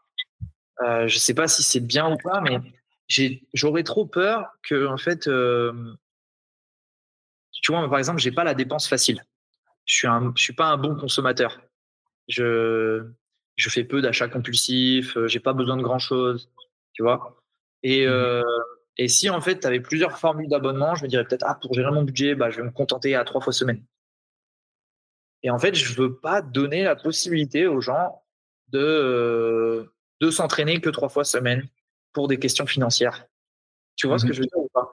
Mais j'ai surtout peur là-dessus parce que la plupart des mecs disent que quand ils le font, ils ont de meilleurs résultats euh, financiers.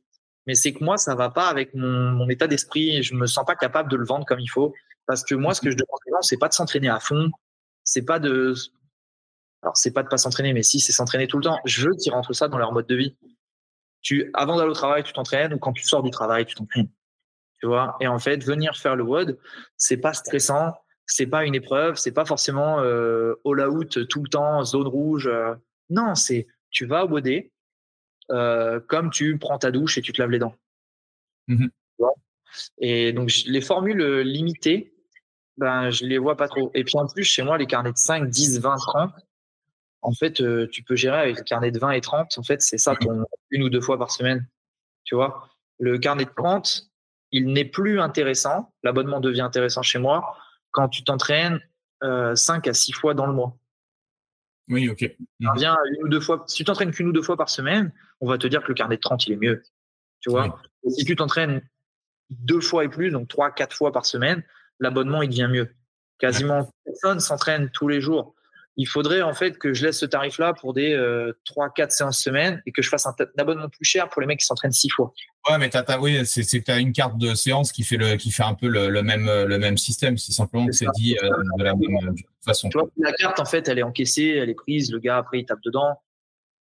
la plupart, on arrive quand même à les amener. En fait, quand ils ont un carnet de 30 et qu'ils l'utilisent, euh, tu vois, ils partent sur l'abonnement après. Donc, euh, le plus dur, mais depuis toujours, la plus grande difficulté, le plus, le plus gros challenge pour nous, ça reste de faire venir tout le monde à la salle. Quand ils ont mis les pieds dans la salle, les garder, c'est facile. Pérenniser, c'est quand même assez facile. Tu vois, même si tu sais toujours que dans le temps, il faut parfois remettre un petit peu les points de valeur, avoir des discussions avec les gens, leur expliquer pourquoi tu prends telle ou telle décision. Mm-hmm. Mais, euh, mais en général, ça se fait plutôt bien. Ce qui est dur, c'est vraiment, euh, tu sais, la personne qui dit, non, non, non, bon, ça, c'est pas pour moi. Ça, ça reste toujours le plus gros challenge, je pense, pour développer des affaires. Quoi. Voilà. Et puis surtout, euh, bah, répondre à ce, ce, rêve un peu euh, que, je sais irréalisable de base, c'est que tout le monde fasse du crossfit. Mm. Tu vois, c'est ça le, rêve absolu. Et, du coup, quand tu me demandais tout à l'heure la limite à mon développement, bah, bah, ce serait peut-être ça. Si un jour tout le monde faisait. Alors, du crossfit, ou moi, si tu me dis que tu fais de la natation, du triathlon, ou que tu joues au foot, moi, ça me va très bien, en fait. Mais je voudrais que mm-hmm. tout le monde. Je vois pas comment c'est possible, en fait, d'être en aussi mauvaise santé ou d'avoir aucune interaction sociale ou de pas chercher à de pas se donner tous les moyens de mieux vieillir. Tu vois, ça c'est un truc c'est complètement abstrait pour moi. Tu vois, quand je vais en ville ou au resto ou je suis dans les transports et je me dis putain, c'est pas possible quoi. Et j'ai l'impression que ça va de plus en plus mal. Ça va de plus en plus mal, ouais, ça je te confirme, ouais, malheureusement. et euh, CrossFit, du coup, tu as vu un peu l'évolution. Qu'est-ce que tu en penses? Est-ce que tu as déjà pensé à, te désaffilier? C'est quoi ton point de vue, toi, par rapport à tout ça? Bah, Me désaffilier, alors pas du tout. Euh, j'avais suivi, euh, un petit peu quand il y a eu les affaires, Glassman, euh, quand il y avait eu, je crois, c'est une salle au Danemark où il y en avait 30, parce que je me suis dit, waouh, 30 affiliés dans le même groupe, c'est un truc de fou et tout. C'est un truc qui me parle bien. Non, je me vois pas. Je suis super reconnaissant de CrossFit. Je pense que tous les ans, ça me fait trop chier de repayer 3000 balles d'affiliation. Euh, le recyclage du level 1, il m'embête aussi. C'est un truc avec lequel j'ai du mal dans la démarche.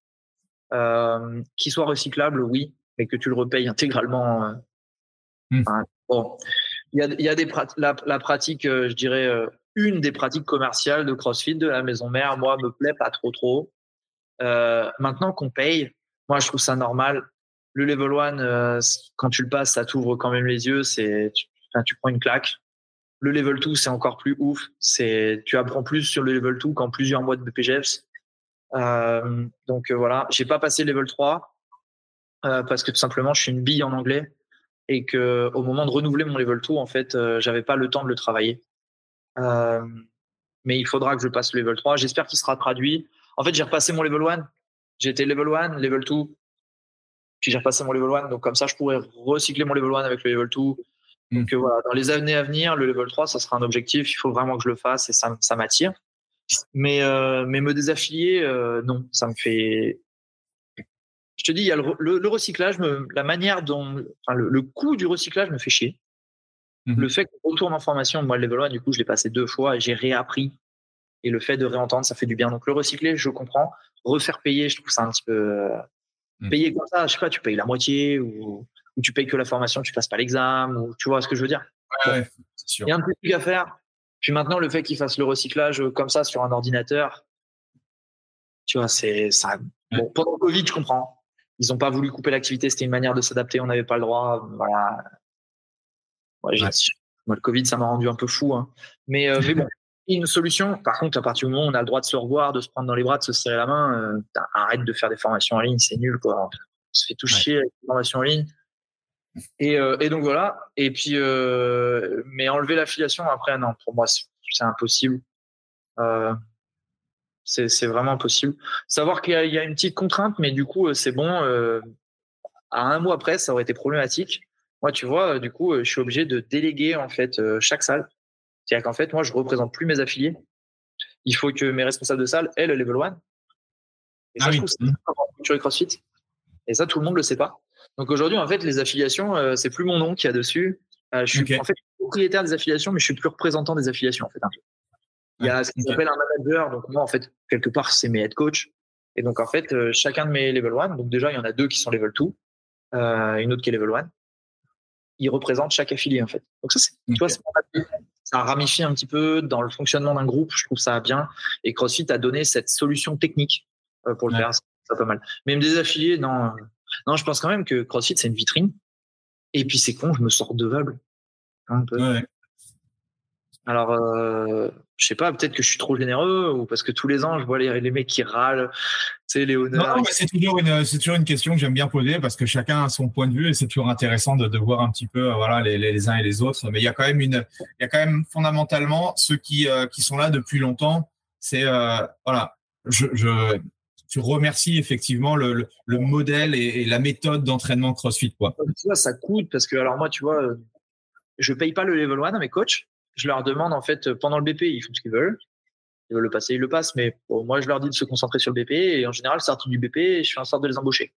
Et par contre, je leur dis, moi, je t'embauche, mais dans les trois mois qui suivent, tu payes ton level 1. Mmh. Et ils se payent. Par contre, je leur paye le level 2. Ouais. Donc, ils, parce que, bah, du coup, souvent, quand ils font ça, c'est qu'ils ont plusieurs années chez moi et que donc c'est une manière de les remercier, de les féliciter et surtout de d'upgrader un peu le niveau du du coach. Ouais. Voilà. Donc ça c'est mon mon fonctionnement. Voilà. Peut-être que CrossFit pourrait faire une petite réduc quand c'est la salle qui paye, tu vois, euh, pour aider le patron, comprendre qu'il y a une logique de de développement de l'activité ou tu vois on pourrait faire des trucs comme ça. Mais sincèrement sinon je me sens vraiment reconnaissant. Enfin le sentiment que j'ai eu quand j'ai découvert le CrossFit, tu vois, c'est un petit peu indescriptible. Hein. Je suis pas très, tu sais, dans le crossfit, très bariolé. Je suis pas tatoué, je dors pas avec mon gilet lesté. Euh, je, je, peux porter des Metcon 5 quand il y a la 8 qui sort. Je suis pas trop footix du crossfit, tu vois. Mais euh, par contre, euh, réellement, ça, ça, c'était indescriptible le sentiment que, que j'ai eu quand j'ai découvert le crossfit les premières années, mais encore aujourd'hui. C'est tellement incroyable.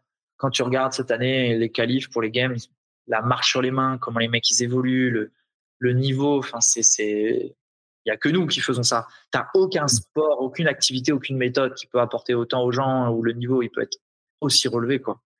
Mm -hmm. Ça change vraiment la vie des gens. On peut l'adapter à tout le monde. Donc je suis vraiment reconnaissant de CrossFit, moi, tu vois. Je suis parti Est-ce que tu as, une ressource à nous partager, un livre que tu donnes à tes équipes ou que tu pourrais donner à n'importe quel, quel, type de personne et qui t'a marqué? Ben, C'est tout con, mais hein, tous les apprentis qui rentrent à la salle, je leur demande de lire le Handbook. Et je les interroge un peu dessus pour savoir s'ils ne mettent pas de douille. voilà. Et suite à la réunion des affiliés, c'est une décision qu'on a prise avec les coachs. Euh, pour embaucher quelqu'un, on leur demande de connaître les 100 mots du CrossFit. Tu vois, ça, c'est ce qu'on a. Euh, après, euh, je lis pas beaucoup. Euh, je lisais beaucoup quand j'étais gamin. C'est beaucoup d'histoires, etc. J'ai très, très, très, très peu le temps. Par contre, euh, bah, j'écoute énormément de, de, podcasts euh, comme ça. Euh, dès que je vois un truc qui passe, je l'écoute, même si ça dure 2-3 heures. Beaucoup en voiture. Euh, j'ai un chien aussi, j'ai un samoyed, je t'ai dit tout à l'heure. Donc, je fais des grandes balades parce que lui, à la base, il faut qu'il tire un traîneau. Donc, donc très souvent, je fais le pod et quand je pars 2-3 heures en balade avec lui, j'écoute des podcasts. Okay. un truc qui traîne, tu vois, j'écoute beaucoup plus que je lis. C'est un truc que je me suis dit cette année. Tu vois, je suis sorti un petit peu toute la paperasse, toute la galère. Ça va être ma première année pour le moment sans projet. donc, de, depuis plus de bah, même plus que 10 ans, quasiment 15 ans depuis que je suis sorti du bac, j'ai eu plusieurs projets par an tous les ans. Là, c'est ma seule année où j'ai pas de projet euh, court terme dans l'année. Donc, euh, j'ai une, c'est pas mal de bouquins, je pense, par lesquels il faut que je passe.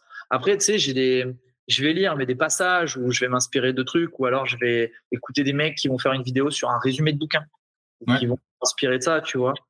Euh, mais sinon, non, je peux pas. Euh, il y a des mecs. en, en, podcast, tu écoutes quoi du coup? Alors j'en ai écouté pas mal de toi, tu vois. Ouais. Euh, j'ai écouté, j'écoute beaucoup ce délit. Euh, c'est plus, alors c'est pas une chaîne que je vais écouter, c'est plus certains intervenants. Tu vois, ouais, ça veut dire okay. que quelqu'un qui m'a beaucoup inspiré, c'est Mathieu Dubreux. Voilà. Ouais. Toi, t'as eu Mathieu à chaque fois qu'il parle, j'écoute. Tu vois, Daniel Chaffet à chaque fois qu'il parle, j'écoute. Il euh, y a aussi quelqu'un en France qui structure vraiment bien, enfin qui est je lui ai dit, hein, euh, je, je m'en cache pas, qui fait office un petit peu de modèle, c'est Joris Palom avec mmh. euh, Minime, Albi, Grand Rond. Euh, tu vois, le modèle me parle beaucoup. C'est vraiment ce vers quoi j'essaie d'aller. Ça fait du crossfit, c'est authentique, il y a des événements, il y a une pléiade de coachs. Tous les coachs, ils bossent bien, ils sont beaux gosses, ils sont actifs, ils sont impliqués. Et puis, c'est des mecs qui investissent, euh, qui bougent beaucoup, qui voyagent. Tu vois, ces mecs-là, quand ils parlent, moi, j'aime bien les écouter, quoi. Ouais. Tu vois, euh, donc, euh, donc voilà ce que j'aime bien, ce que j'aime bien avoir. Après, j'ai lu beaucoup, beaucoup, maintenant, en ce moment, beaucoup moins, mais au tout début, le CrossFit Journal, ouais. c'est tout ce que je pouvais lire, dans la limite de ce que j'arrive à comprendre en anglais au début. Mais, mais voilà. puis je te dis, j'ai eu deux formateurs quand même. David Florence m'a apporté beaucoup. Fred Boilen, il était préparateur physique des équipes de France olympique, ça m'a apporté beaucoup. Il était en lien étroit avec Aurélien Broussal. Aurélien ouais. Broussal, tous ces bouquins, je les ai, je les ai lus. Tu vois, donc euh, c'était ça. En fait, c'est plus euh, au quotidien. Ça veut dire qu'en fait, euh, je me pose jamais trop dans le canapé à regarder des conneries. Ouais. En permanence, en train de chercher des trucs, capter, écouter, regarder. Tu vois? Donc, donc voilà.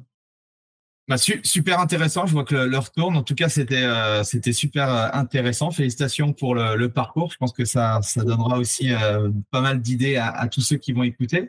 Où est-ce qu'on peut te, te, retrouver, toi, Florent, du coup? Comment ça, physiquement ou si on veut prendre ah, Physiquement, direction Orléans ou, ou Châteauroux. Euh, sinon, bah, je mettrai de toute façon les liens en description euh, de, de, de l'épisode. Mais voilà, si, si on veut, on veut poser une petite question ou autre internet, réseaux sociaux. Euh, mon nom, il est facile à trouver. J'ai pas de pseudo ou quoi que ce soit. Et puis directement par les par les, les liens des box, en fait, derrière CrossFit Snabom, Snabom 2 et CHTX, c'est toujours moi en fait qui répond.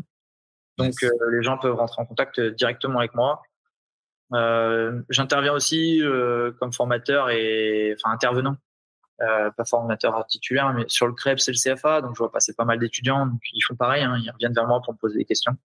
Mais je mets quand même les gens, euh, je l'ai pas fait beaucoup pendant, pendant tout le temps où on a parlé, mais je mets quand même les gens en garde. J'entends beaucoup, beaucoup, beaucoup dire de gens, je vais monter une box, ou je passe un BPGEPS et je vais monter une box, ou de gens qui montent des box. Les gens n'ont pas conscience du nombre de box qui coulent ou qui sont à racheter à un euro symbolique.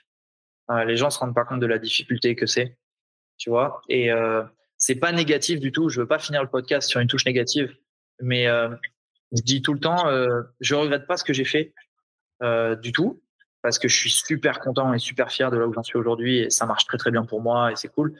Mais si c'était à refaire, je referais sûrement pas. Ok. Les difficultés par lesquelles on passe, tu vois, ce qu'on fait, euh, ce qu'on ce qu'on subit, euh, ce qu'on a subi, et je pense que c'est encore plus dur aujourd'hui. Hein. Je pense que c'est Ah beaucoup. bah oui, c'est sûr. Tu te rends compte, il y a quasiment, il doit y avoir 800 box en France. Euh, le Mm. contexte économique, il est super compliqué. Les gens, ils ont pas de thunes. C'est de plus en plus dur de faire bouger les gens. Les, les taux à la banque, nous, on avait des taux à 1%. Tu vois, Là, c'est des taux à 4%. Mm. Les mecs se rendent pas compte. Ils partent dans des trucs. euh, à l'époque, euh, tu vois, avec 80 000 euros, 50 000 euros de crédit, tu ouvrais une box, ça cartonnait. Les gens, tout le monde était content. Aujourd'hui, tu fais une box. ah, ta box, tu mets 5 ou 600 000 boules dedans. Tu as 10 rameurs, 10 skieurs, 10 vélos. Ils arrivent et vont te dire il y a que 5 douches au lieu de 6. tu vois, ça, c'est super dur parce que, parce qu'en fait, quand tu es plus vieux, tu pas forcément l'énergie et quand tu es plus jeune, t'as pas forcément l'argent. Et puis, euh, réussir aujourd'hui à concilier, tu sais, nous, à l'époque, on était gérant, coach, athlète. Ouais. Donc, on était sur les plus grosses compètes. Euh, on n'avait pas mis beaucoup d'argent dedans, donc le risque, en fait, il était limité. Et tout ce qu'on faisait était bienvenu. Aujourd'hui, il y a les affiliates battle ce week-end. Si tu veux gagner les affiliates, gérer ta box, la coacher, Ouais. il faut que tu démarres avec euh, du pognon. Donc, si on t'en a pas filé, euh, c'est pas la banque qui te le donnera, tu vois. Ouais. Et si tu démarres petit, ça démarrera pas. Il faut cumuler au moins ces cinq éléments-là. Je dis pas que c'est impossible, mais c'est plus le même monde, quoi. Les mecs se Ah bah, c'est sûr. c'est sûr. mais à côté de ça, euh, aujourd'hui, moi, les mecs, ils cognent à la porte. euh, Salut, je veux un temps plein. C'est que dalle. C'est facile de l'avoir.